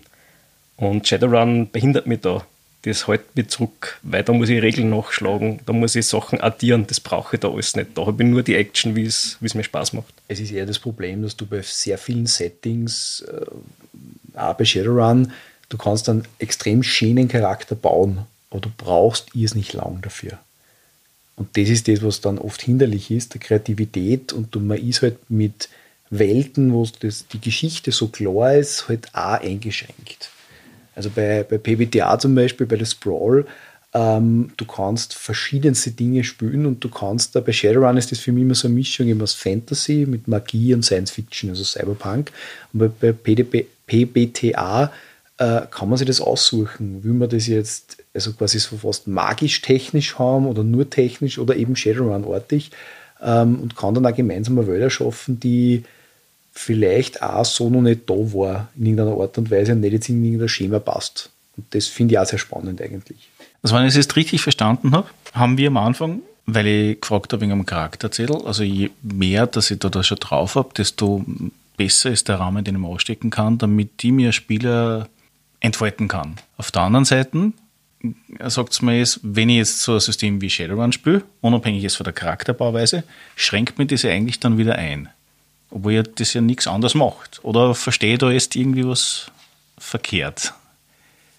Man kann natürlich auch Shadowrun so anpassen, dass mir das nicht einschränkt. Es gibt sicher Spieler, die mit, mit so selbstgemachten Regeln, ähm, Spielrunden abkommen, das so biegen, dass für sie passt. Nur PBTA reduziert das Ganze weg, was mir beim Spiel oder bei unserem Spielstil, der mir gut gefällt, was mir das Leben erschwert und bleibt nur mehr auf der Erzählung und das macht so richtig Spaß. Ich muss nicht nachschlagen, was muss ich tun, wann, sondern ich erzähle und wenn es einen Punkt gibt, wo man sagen, okay, wir wissen nicht, wie es jetzt weitergeht, dann schaue ich bei den Regeln nach oder bei der Tabelle. Das klingt so abstrakt. Also allen, die jetzt noch bei der Folge dabei sind, ich bitte euch oder ich rate euch, spielt mal bei einem Spielleiter mit, der schon öfter PBTA geleitet hat. Mir ist dann auch erst der Knopf aufgegangen ich glaube, was ich nur sagen möchte, ist, äh, weil du zuerst gesagt hast, warum steht dann quasi was am Charakterbogen drauf, schränkt mir das nicht ein. Mir gefällt das sehr gut bei PBTA. Ähm, du hast, du musst nicht bei Null anfangen. Du hast eine gewisse, eine gewisse Basis und auf dieser Basis kannst du aufbauen. Weil, äh, wenn ich sage, ich möchte halt Fantasy spielen, dann ist es für mich in Ordnung, dass ich sage, ich habe gewisse Dinge, die sehr allgemein sind, wie der Barbar, und da sind gewisse Dinge vor äh, vordefiniert, die muss ich mir nicht ausdenken, aber gleichzeitig lässt alles andere sehr viel frei. Und das ist bei der Sprawl auch so. Bei der Sprawl, man hat halt die typischen Cyberpunk-Charaktertypen, ähm, über die muss man sich keine Gedanken machen. Man hat das Grundsetting, es geht um einen Sprawl, also um so eine Megapolis. Und man sagt dann meistens, es ist halt irgendeine Katastrophe passiert, also leicht postapokalyptisch damit ist man schon drinnen. Also so einen Grundweg hat man vorgegeben und nicht, wir treffen uns heute und spielen PPTA und denken uns dann alles von Null auf. Ja, das wäre fatal. Das, war, das wird lang dauern. Also kann man wahrscheinlich auch machen. Ja. Du hast voll die Blockade, wenn es keine Vorgaben, keine ja, genau. Ansatzpunkte genau, hast. Ja. Genau. Und das ist was, und das ist halt bei, bei Shadowrun, das sollte jetzt auch nicht sein, das ist gut oder schlecht, sondern es ist eine andere Art und Weise. Wenn wer sagt, er taugt es, dass er einfach so ein Verlor aufgreifen zurückgreifen kann und er hat das auch gern mit dem Regeltüfteln und so weiter, dann, dann ist Shadowrun gut. Also ich kann mich erinnern, ich habe mir wirklich zwei Tage lang an einem Charakter gebaut und der hat sich dann halt auch so angefühlt, dass das meiner ist. und das hat auch passt. Mhm. Ähm, und das Bauen war auch lustig. Genau, und das Bauen war auch lustig und es ist auch die Welt interessant, wenn du dann sagst, ja, da gibt es den Metaplot und das steht in dem Buch und das kommt dort vor und so weiter und, und ich habe die Waffe und da weiß ich genau, also wir haben einen gemeinsamen Bezugspunkt und so, das ist eh in Ordnung, das, ist, das passt alles. Das ist halt nur mit PPTA ist halt eine andere Art und Weise zu spielen, wenn man sagt, man mag halt jetzt was anderes ausprobieren. Man mag halt auch mit das machen und das. Und ich persönlich ja, bin wahnsinnig gern in PBTA-Runden drinnen. Ich spüre aber wahnsinnig gern in einer vorgefertigten Kaufabenteuerrunde Cthulhu und es erfüllt mir beides. Es ist beides lustig. Was war für dich das erste PBTA? Ähm, das war genau dasselbe wie beim Thomas. Das erste Gute in dem Fall. Also bei mir hat es gleich gut angefangen. Das war eben beim, beim Martin Gareis äh, bei The Sprawl of Cthulhu. Und ich glaube, wir haben dann das Brawl gespielt, zwei, drei Mal. Und das Hauptsächliche, wie ich PBTA zurzeit erlebt habe und das am längsten und am intensivsten war, war im Monster Hearts. Was ich mir, muss ich ganz ehrlich sagen, mir am Anfang gar nicht vorstellen können, weil das war mir fast zu klassisch. Also, wie es geheißen hat, ja, Teenager und Vampire, Werwölfe, habe ich mir gedacht, ja, super, ja, interessiert mich nicht. Sollte da ein paar Worte verlieren zu Monster Hearts kurz. Es geht um den Highschool-Alltag von Teenagern mitten in der Pubertät. Du wirst jeden Tag völlig überwältigt von den Emotionen und Hormonen in dir und du veränderst dich körperlich und auch geistig, emotional. Und zu allem Übel bist du auch noch im Geheimen ein Monster. Das heißt, ein klassisches viktorianisches Monster steckt in dir das kann jetzt sichtbar sein oder nur ein Wesenszug. Es gibt Werwolf, Vampir, Geist, äh, Golem und Zombie und so weiter. Und dieser dunkle Kern in dir gewinnt manchmal die Überhand. Das heißt, wenn du als Teenager ausrastest, wie ganz normale, normale Teenager auch, dann gewinnt dieses Dunkel in die Überhand und äußert sich dementsprechend. Das heißt, der Geist ist eher der Teenager, der übersehen wird, der ganz, ganz ruhig ist und nicht zu Wort kommt. Und wenn der ausrastet, dann wird er unsichtbar tatsächlich und kann nicht mehr mit seiner Umgebung interagieren. Und es geht jetzt nicht darum, dass man Monstergeschichten spielt, sondern im Zentrum sind diese Schwierigkeiten des Erwachsenwerdens. Wie reagiere ich, wann mir wer vor der ganzen Klasse beleidigt an der Tafel? Wie reagiere ich, wenn mir jemand unvermutet küsst am Gang, wo ich gar nicht gewusst habe, dass die Person was für mich empfindet? da hast du natürlich als Teenager steigende Emotionen hoch und äh, du bist nicht mehr Herr deiner selbst. Und es geht da ganz viel um so Themen wie äh, Liebe, Romantik, auch Sexualität, Schamgefühl und viel Bleed. Also alles, was man da erlebt, das, das schwappt wirklich ins, ins Echte. Also das trifft die als Spielleiter oder Spieler sehr emotionale Momente haben wir da gehabt. Ja, kann ich so bestätigen. Und das ist eher ein bisschen ein düsteres System und nicht, Richtung, nicht nur Richtung Horror, sondern auch diese menschlichen Abgründe etwas und wie geht man mit jemandem um, wenn der völlig am Boden zerstört ist, weil es familiäre Probleme gibt. Hilft man denn als Mitschüler oder versucht man sich dort zu distanzieren? Ja, aber wenn ich das jetzt beschreibe, da kommt schon einiges hoch von der letzten Kampagne, die wir da gespielt haben. Was war dann der Abschluss oder was man halt beim klassischen D&D oder ähnliches ist, was war der Endgegner?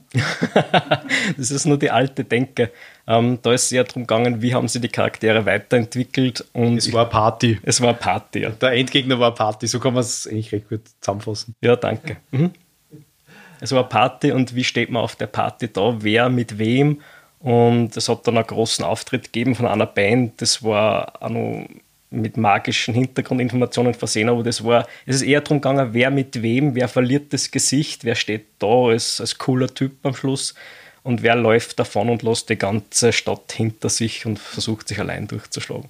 Das heißt aber, äh, jeder weiß vom anderen, dass es der Vampir ist oder ähnliches, oder ist es. Das kann man sich aussuchen. Meistens ist es so, dass man weiß, okay, der hat auch übersinnliche Fähigkeiten, weil nicht jeder Teenager hat das, sondern meistens nur die Spielercharaktere und zwei, drei NSCs, sonst wird es zu heftig. Das kann man immer. Nein, ich wollte deswegen fragen, weil es gibt mhm. eine, Zeichentrickserie, was ich mitgekriegt habe, wo kleine Werwölfe, Mumien, Vampire. Monster High. Nein, ich glaube nicht, dass Monster High ist. Nein, aber es gibt so. Ja, ja, wo die, wo die äh, in einen Kindergarten gingen oder was. Ja, ja, es sagt mir was, ja. ja. Okay. So wirst du mal gesehen gehabt. Weil ja, ja das ist so Saturday Morning irgendwie. So nach dem, ja. von dem Stil her. Ja, also der Schwerpunkt liegt nicht auf den Monstern, sondern ja. auf diesen Teenager-Dramen. Und um das zu eskalieren, kommt das Monster-Element noch dazu. Ja, kurzer Ausflug zu Monster Hearts, weil wir da so ein glühender Anhänger sind. Ist wirklich mega exotisch, das Setting. Und von 20 Rollenspielerinnen, denen ich das erzähle, sagt eine oder einer, ja, vielleicht einmal ausprobieren. Aber die meisten sagen, boah, Romantik, Liebe, na, bitte nicht. Da waren wir wieder bei dem Thema von der letzten Episode, wo du dabei warst, äh, dass auch Liebe ein Problem darstellen kann im Rollenspiel. Ich möchte aber noch mal auf Dungeon Worlds zurückkommen, weil das ist ja die erste deutschsprachige Publikation gewesen, was PBTA betrifft, soweit ich informiert bin. weil das hat nämlich nicht Systemeters rausgebracht. Nein, ich glaube, nein, Sprawl war, glaube ich, später. Um nicht recht viel, ja. Weil Sprawl habe ich mir später gekauft, Dungeon Worlds ziemlich bei Release. Also muss später rauskommen sein. Was du später gekauft hast, die kennen das. Du hast das jetzt so ins Spiel gebracht, damit ist das Fakt. Ganz genau. Definitiv, ja. Machst du nur einen Wurf, dann schauen wir. Moment, äh, ja. Und das was war der Grund, warum ich mir das kaufte, war an und für sich das, dass es eine andere Herangehensweise war gegenüber normalen D&D und so weiter und DSA.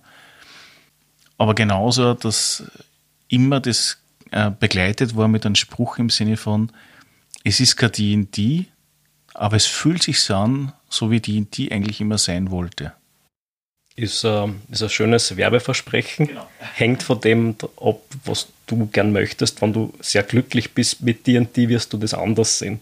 Ich als Erfahrung sagen kann, ist, ich habe einige Dinge rückblickend natürlich bei der ersten, also ich habe es zweimal gespielt bis dato, immer nur Spielleiter, nie Spieler. Ich habe einige Dinge eher klassisch gezielt, koordiniert ablaufen lassen. Mhm. Eben weil wir nur eine gewisse Spielzeit gehabt haben, die wir machen haben können auf der einen Seite und auf der anderen Seite, weil natürlich auch die Möglichkeiten, Dinge abzugeben, mitunter ein bisschen schwierig sein können, wenn du sagst, okay, gut, du machst ja da äh, eine Sitzung, jeder hat seinen Charakterzettel und nach drei Stunden, wir einen Endgegner umhauen, das ist nicht das System dafür. Ich möchte nur die Ehrenrettung noch machen für mein erstes Mal. Ich habe ja gesagt, das war eine Katastrophe. Ich durfte dann beim selben Spielleiter zwei Jahre später was anderes spielen. Wir haben dann gespielt So schwer die tiefe See. Da geht es darum, äh, England, glaube ich, vor der Industrialisierung und äh, Arm Armutsverhältnisse, Dörfer an der Küste, Seefahrt, sehr düsteres und trauriges System von der Stimmung. Selber Spielleiter, fantastische Mini-Kampagne, weil dann hat er alles so gemacht, wie es PBTA kann und wie es sein soll und wir haben unsere Ideen und Charaktere einbringen dürfen, das war perfekt.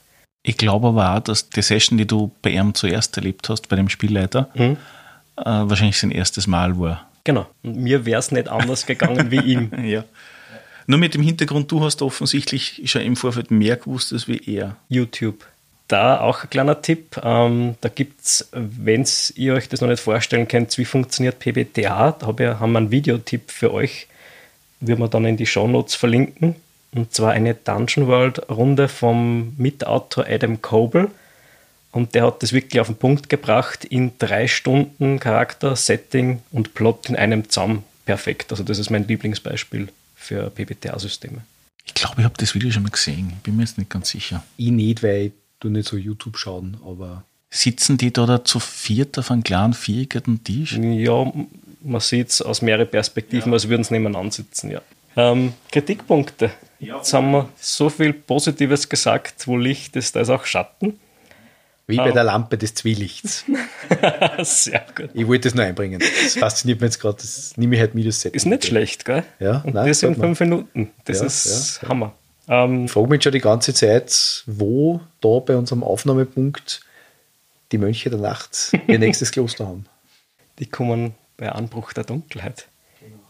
Ähm, Thema Improvisieren, das ist einer meiner persönlichen Kritikpunkte. In der Phase, wo ich skeptisch war, ob das für mich funktioniert, habe ich gesagt, ich kann doch nicht ein ganzes Abend da improvisieren. Das geht total in den Bach hinab, das verliert die Dramaturgie, das geht in eine Richtung, die nicht mehr spannend ist. Ähm, es funktioniert dann, wenn du bereit bist, dass du deinen Endgegner, den du so oft zitiert hast, abgibst. Wenn du sagst, ich habe nur meinen Aufhänger, das ist der Start, dann lass es laufen, lass die Spielerideen einbringen und schau bei den Tabellen, was ist der nächste Schritt, die Szene. Und das halt immer gemeinsam machen und dann funktioniert das. Du musst wirklich dein Ziel total wegschmeißen, weil sonst wirst du immer wieder schauen, dass die Spieler da hindrängst und gängelst. Den Fehler habe ich einige Male gemacht. Auch bei unseren ersten Sprawl-Sessions habe ich so ein Finale im Kopf gehabt. Und es war teilweise etwas glaube, dass wir da alle noch nicht so ganz bereit dafür waren. Ähm, dementsprechend hat es auch nicht gestört. Ich denke da an das, was, äh, glaube ich, bei System Matters Podcast einmal vorgekommen ist, die gesagt haben, also das ist jetzt dort an den Spielleiter gerichtet, versuche nicht Nein zu sagen, sondern sage Ja, aber. Mhm. Und wenn man diesen, diesen Satz berücksichtigt, sowohl Spieler wie Spielleiter, glaube ich, kommt man viel weiter und dann gibt man eben den Endgegner, wie du sagst, ab. Ja. Wobei ich sagen muss, das Ja, aber ist ein Satz, der grundsätzlich generell an Spielleiter gerichtet werden sollte, in jedem System. Ja, aber auch an Spieler. Ich bin jetzt spitzfindig, ich würde sagen Ja und. Ähm, weil von der Psychologie, wenn wir uns von uns jemand aber hört, alles, was vor dem aber kommt, ist, das ignoriert man. Wenn ich sage Ja, aber, heißt das, ich habe eine andere Meinung. Das ist so gut wie Nein. Ich würde sagen Ja und. Ähm, Aber zumindest äh, akzeptieren, dass es eine andere Variation Unbedingt, gibt. ja. Und wenn der Endgegner weg ist, ist man offen für andere Ideen. Was mir hilft, ich bin total der Vorbereiter, Spielleiter und darum habe ich lange gebraucht, da hineinzufinden. Was mir hilft, ich baue mir kleine Versatzstücke, kleine Plotpunkte, die ich zwischendurch in Abenteuer einbauen kann, wenn es irgendwann einmal so eine Flaute gibt, die fürchtet ja jeder insgeheim, dann habe ich da einen Aufhänger, wo ich sage, da gibt es jetzt einen NSC, der auftaucht. Da gibt es ein Gerücht, was gestreut wird. dass wenn es gerade steht, kann man das immer nur einbringen. Das ist egal, für jedes Setting ist das super hilfreich. Und wenn ich es bei der Session nicht brauche, dann habe ich schon vorbereitet für die nächsten paar Mal. Aber wenn du sagst, den Endgegner weglassen, wie merkst du dann, dass dann das Ende der Mini-Kampagne, nehmen wir es jetzt einmal, erreicht? Das lässt der gell? Nein, weil im Endeffekt ist es ja so, dass wir sagen, wir spielen einfach irgendwann einmal dahin, dahin, dahin. Das ist ein Thema nicht. Also von Szene zu Szene zu Szene. So soll es auch sein. Natürlich ist es perfekt, wenn das auch im Sinne der Spieler funktioniert, wenn, sonst würde man es nicht spielen, beziehungsweise manche, wie wir heute schon angemerkt haben, spielt man ja, weil man das spielt, wenn man irgendwo äh, ein Ziel erreichen möchte. Nur wenn ich nicht, wenn ich da jetzt irgendwie nicht für mich äh, irgendwo einmal ein Ende definiere, dann hört das ja nicht auf. Genau, dann plätschert das so müde dahin. Genau, mhm. dann kommt man in das Ding rein, wo du sagst, ja, dann hast du dann eher und eher auf Laute auf der einen Seite und auf der anderen Seite müsstest du irgendwie mal sagen können, okay, wir haben jetzt irgendwo mal einen Punkt erreicht, wo wir sagen, okay, wir spielen jetzt dann was anderes oder ich muss das revidieren, was ich vorher gesagt habe mit Endgegner. Ich habe das so verstanden, für die Session, für die Runde, die wir heute spielen, muss es keinen Endgegner geben. Für eine Kampagne oder mehrteiliges Abenteuer schon bei Dungeon World gibt es eben da, das nennt sich Fronten, das ist nichts anderes als das Kampagnenziel oder Endgegner. Bei uns wären es im Beispiel dann wahrscheinlich die Mönche der Nacht. Das Ziel ist, dass man diesen Orden unschädlich macht, zum Beispiel. Ja, das gibt es schon, über längere Etappen gibt es das, aber für den einen Abend empfehle ich, da soll es keinen Endgegner geben, außer er passt da, dann nehme man, aber ich muss nicht zwingend zum Endgegner genau heute steuern. Ist klar, man Ausnahme One-Shot, aber das ist ja kein One-Shot-System immer. Wobei man auch sagen muss, dadurch, dass man ja von Szene zu Szene sie entwickelt und lebt, ähm, lebt man ein bisschen von Session zu Session und es hat sich für mich jetzt, gut, bei, bei, äh, bei der Sprawl ist das mit der Mission sehr viel klarer. Da sagt man, okay, an einem Abend der Ort eine Mission und man sagt, okay, wer spielt so und so viele Missionen, die miteinander zusammenhängen. Äh, bei Monster Hearts hat er sich finde ich, zu einem gewissen Grad auch natürlich ergeben, wobei bei mir war, zumindest ist mir das in Erinnerung, dass du dann gesagt hast, okay, wir haben jetzt vielleicht nicht alles aufgelöst, aber es ist jetzt sozusagen die Hauptgeschichte, der Hauptplot-Hook irgendwie beendet und darum hören wir jetzt auf.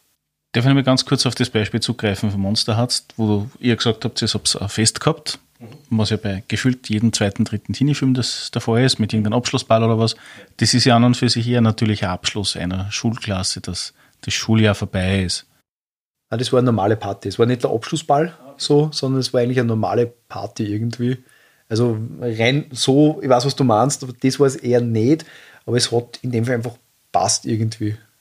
Bei Monster Hearts war es so, dass ich wirklich von Session zu Session geplant habe oder minimal geplant eben oder von Szene zu Szene. Und das war der sechste Abend und da habe ich das Gefühl gehabt, okay, wir haben das Setting ausgereizt, wir haben die meisten Geschichten, die es da gibt, durchgespielt und alles andere wäre nur wieder Aufwärmen oder Wiederholung. Und es war nicht das perfekte Finale, wo ich gesagt habe, da ist jetzt ein Feuerwerk oder ein großer Plot-Twist wird abgeschlossen, sondern es war eine Party, es hat ein paar spannende Szenen gegeben. Einer der Spielercharaktere ist weggelaufen und es hat sich für mich rund angefühlt und ich habe gesagt, wir beenden es da. Aber wenn es jetzt nicht das perfekte Ende ist, wir lassen das so stehen und es hat passt. Alles andere wäre dann noch aufgesetzt gewesen. Dann hast du die siebte Runde und die ist dann schon immer so spannend, wie sie so eine Kampagne verläuft. Da habe ich gesagt, wir hören auf, wenn es am lustigsten ist, wenn es ein Highlight noch gibt und fertig. Manchmal sollte man einfach keinen zweiten Teil machen. Oder einen dritten. Oder einen dritten oder generell Episode 7 bis 9. genau. Aber ich will da jetzt nicht so ins Wobei man, die wirklich guten Dinge fangen auch erst mit vier an und hier mit sechs auf. Darum haben wir in der Mitte angefangen, also in der Highschool und nicht schon vorher. Genau. Also nicht im Kindergarten. Genau, ja. Bei Monster Hearts offiziell gibt es die Möglichkeit, wenn die Charaktere so reifen, dass sie erwachsen werden, dann kriegen sie eigene Spielzüge, dann können sie andere emotional unterstützen, Mitgefühl zeigen und irgendwann wachsen sie aus der Highschool hinaus. Ich wollte es abschließen, wenn es noch spannend war und interessant, ähm, dass wir mit einem guten Schlusspunkt das in Erinnerung halten. Das heißt, einer der Kritikpunkte schlichtweg, den du hast, ist, es gibt eigentlich keine Möglichkeit, dass man ein vernünftiges Kampagnenspiel betreibt. Dann, oder vernünftig im Sinne von langjähriger Kampagnen, wie man es kennt von D&D, DSA und ähnliches. Sehe nicht, ja. Ich glaube, dass, dass PBTA-Systeme für bis zu zehn Runden ausgelegt sind. Dann habe ich eigentlich das ganze Setting abgeklopft. Du kannst mit äh, Dungeon World bis zur Stufe 10 gehen. Ob das jetzt zwölf Abende sind oder, oder zehn oder acht, das sei jedem selbst belassen. Ich glaube, dass dann eine Kampagne ziemlich ausgelutscht ist und das Zeit ist, dass man was anderes spielt. War das wirklich so, dass du sagst, okay, pro Spielabend eine Stufen aufsteigen? Nicht zwingend, nein, nicht zwingend. Also es, du kannst auf 15, bitte nagel mit Nein, 13 nein, nicht fest. das ist, ist schon klar, aber, aber jetzt ist mit langen. Kampagnen meine ich, wie die Barbara-Kampagne, die sie über Jahre hinweg zieht. Jahrzehnte. das sind die Systeme, glaube ich, nicht ausgelegt. Und ich bin kein großer Fan, muss man auch dazu sagen, das ist ja meine persönliche Meinung von so langen Kampagnen. Ich habe das Gefühl, irgendwann ist die Luft draußen und ich würde gerne ein anderes System oder einen anderen Plot spielen. Ich finde, es ist unterschiedlich. Ähm, Also intensive Geschichten eher kurz, eher One-Shots oder ich glaube, du hast das da in deinen Unterlagen drinnen, Few-Shots. Das ist übrigens ein neuer Begriff für mich gewesen. Ähm, Also so kurz und kompakt. Aber das so, wir sind eine Gruppe, die Abenteuer erlebt, die klassische Heldengruppe, ähm, das kennt ihr oft jahrelang spielen. Also wir haben jetzt, glaube ich, die, die mit de facto demselben Charakter, was eher Leistung ist, ich die vierte Cthulhu-Kampagne und der ist noch immer nicht komplett wahnsinnig meiner. ähm, aber das ist auch was, wo man auch sagt, also Cthulhu ist ja eigentlich jetzt auch kein Spiel, wo man so wahnsinnig lang spielt.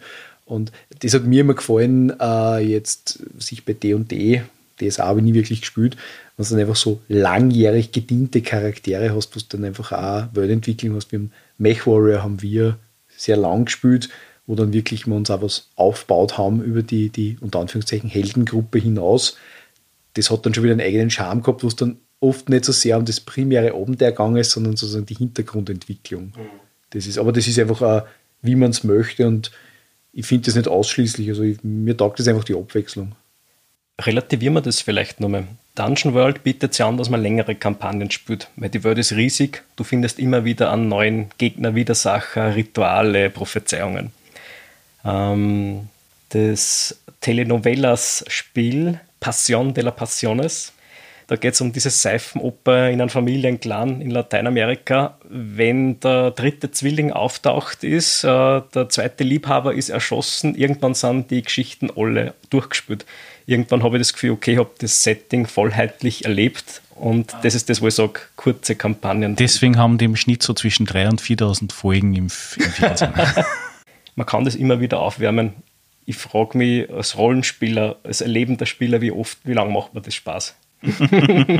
ja, ich glaube, am OF spielst du wieder in seinen Sch Hey, hey, hey, das ist äh, Kunst. Ja, was für den einen Kunst ist, ist für den anderen sehr hohe Kunst.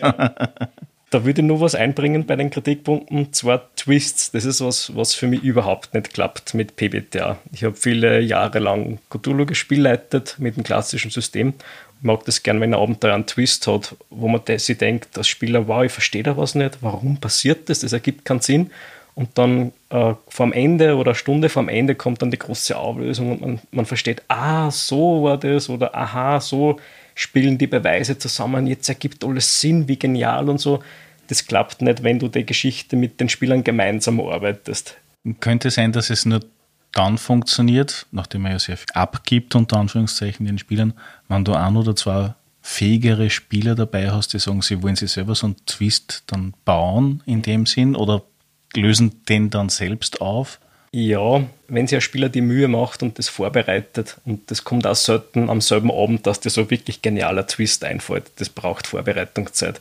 Dass die NSCs und die Hinweise dann wirklich alles so kulminieren und zusammenwachsen zu einem klassen Twist, ist schwierig, wenn du von Szene zu Szene die durcharbeitest. Kann man ja. gar nicht vorstellen. Wir haben ja heute schon mal gesprochen über Mythos Worlds. Das ist ja im Prinzip so die Cthulhu-Variation, nehmen wir es erst einmal so. Hast du das schon mal probiert oder hast du da Erfahrungen damit? Ja, probiert und durchgelesen und so und es war cool, es war die PPT-Erfahrung, aber nicht die Cthulhu-Erfahrung für mich. Weil ich sage, wir haben Charaktere erstellt, es war das Lovecraft-Universum, es waren die 1920er und es war ein düsteres Setting und eine spannende Geschichte. Aber wir haben gewusst, wie es ausgeht, von Anfang an circa. Also im Sinne von, ich weiß, wie die Berge des Wahnsinns enden, bevor ich es noch anfange zum Spielen du weißt, wenn irgendwo ein Monster auftaucht, dass jemand ein Ritual verpatzt hat, dass irgendwo eine Beschwörung schiefgelaufen ist und du sollst das auflösen, was dieses Monster nur äh, an die Welt bindet. Das kann man ungefähr abschätzen, wenn du genug Cthulhu-Abenteuer gespielt hast. Und es wenn du einen Twist haben willst, musst du den planen als Spielleiter vorher, damit die Aussagen der NSCs, die Hinweise, alles zusammenspielt. Das ist bei, bei wenigen Cthulhu-Abenteuern sehr gut gemacht. Mit PBTA, wenn du improvisierst, kann ich mir das nicht vorstellen, dass das klappt. Also wurscht, ob jetzt Spieler oder Spielleiter. Es kann ein Twist, ein kleiner Twist ist möglich, dass man sagt, aha, der NSC ist eigentlich auf der Seite des Bösen und wir haben es nicht gewusst. So kleine Twists geht.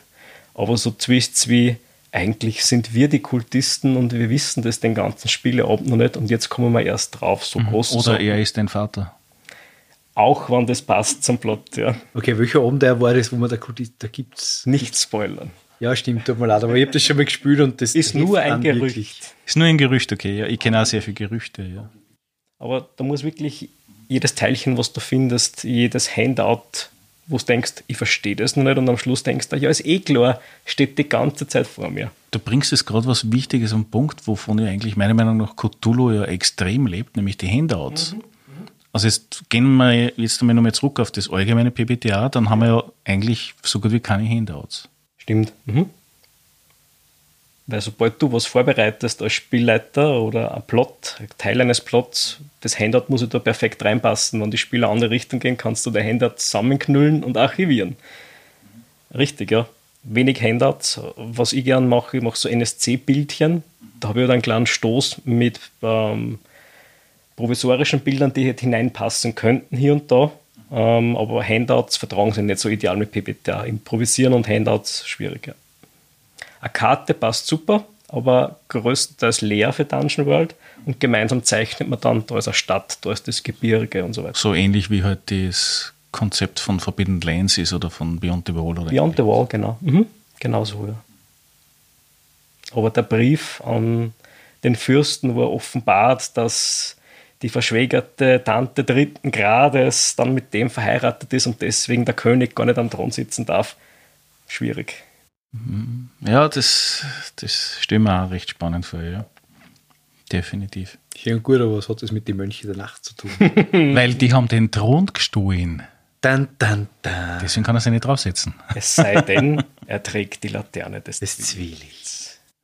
Mhm. Die holt dann einen Thron aus lauter Schwertern, ja, ja.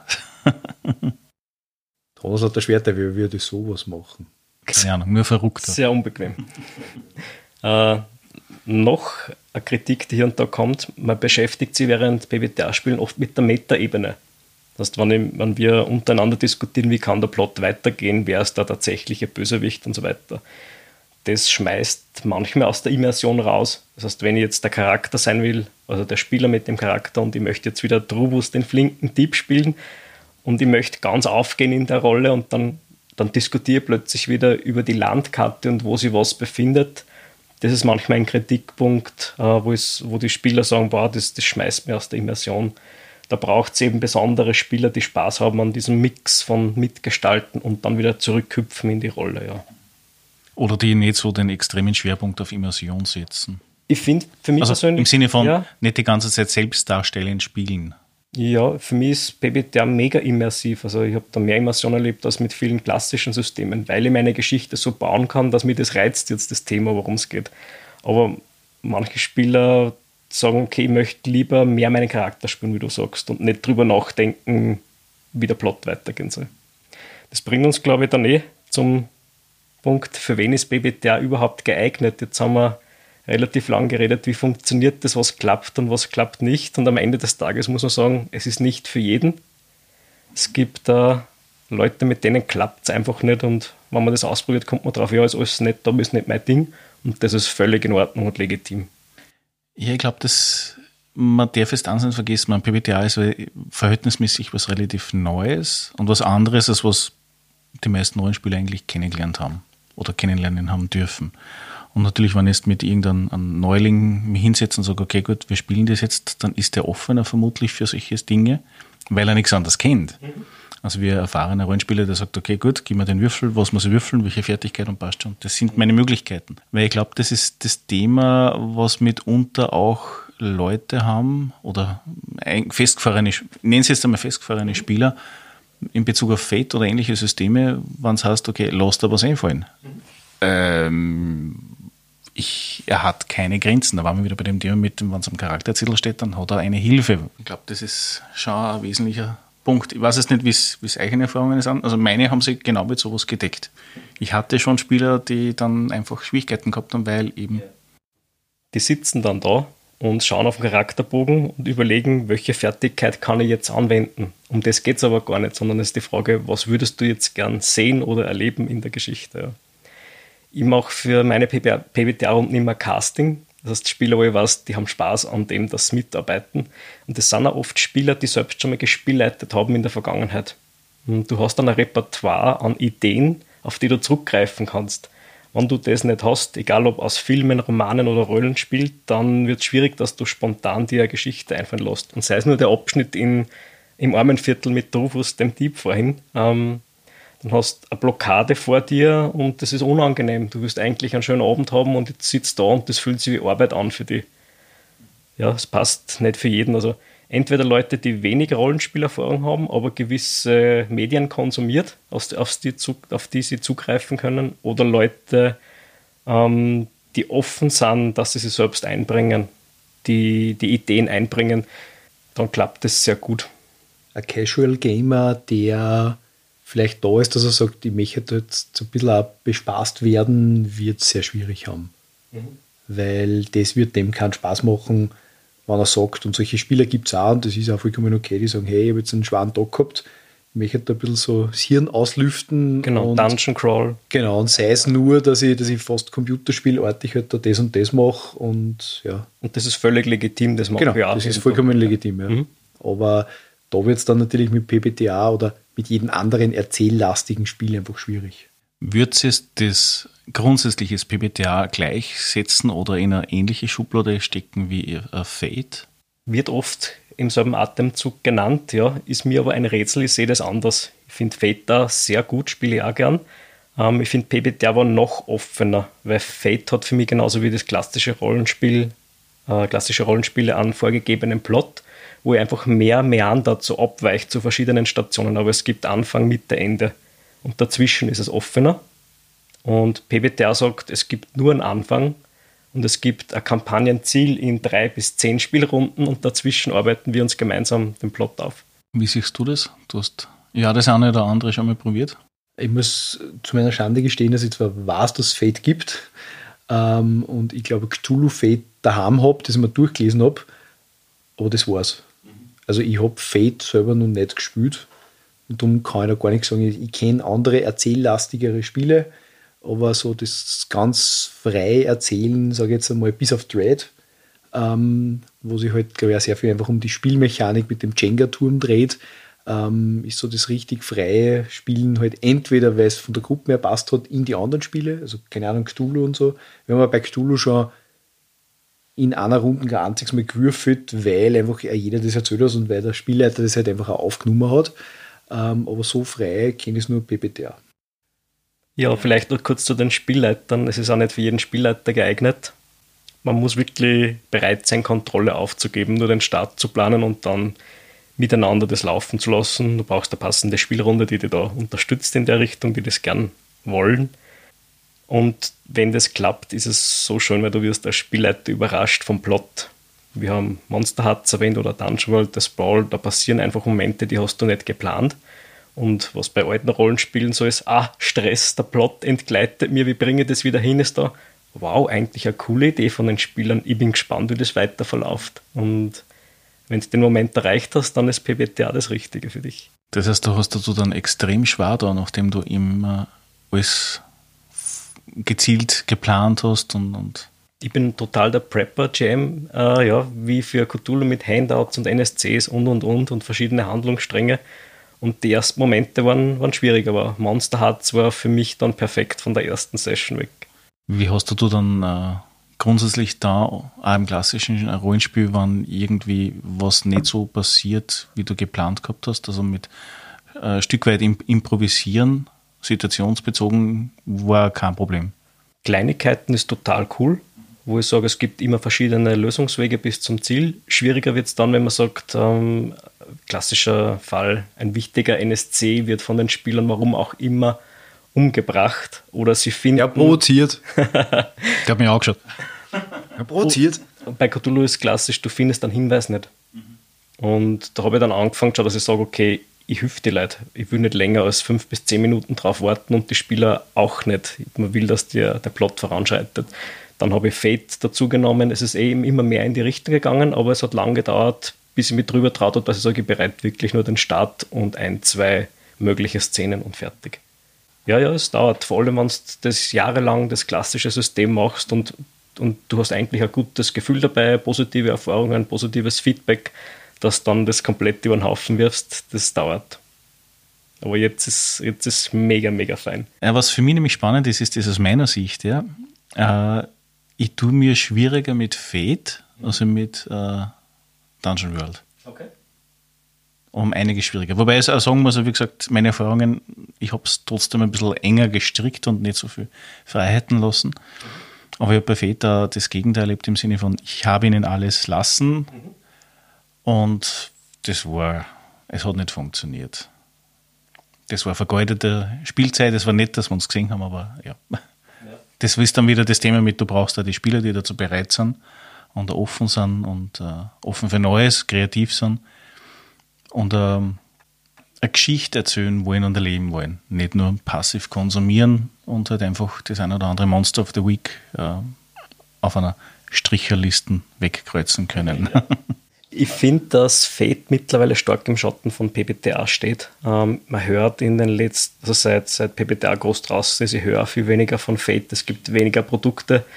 Ich finde, Fate war eine super Sache, aber PBTA ist viel radikaler, innovativer, dass Fate daneben etwas untergeht. Also wir warten jetzt auf ein Fate powered by the Apocalypse. Das wird nicht gut ausgehen. Wahrscheinlich nicht. Ich habe ein ganz mieses Gefühl. ja, dann würde ich sagen, ich danke, dass wir wieder in dieser Konstellation uns zusammengefunden haben. Und wann es war, werden wir uns demnächst wiedersehen. Sehr gerne, war wieder lustig. Ja, Dankeschön. Tschüss. Danke, Tschüss. ciao. Und schon ist die Episode wieder zu Ende. Ich hoffe, es hat euch gefallen. Hinterlasst doch einen Kommentar unter www.drachentorhüter.at iTunes, Facebook, YouTube oder via E-Mail unter podcast.drachentöter.at. Bis zum nächsten Mal, euer Drachentöter Mike.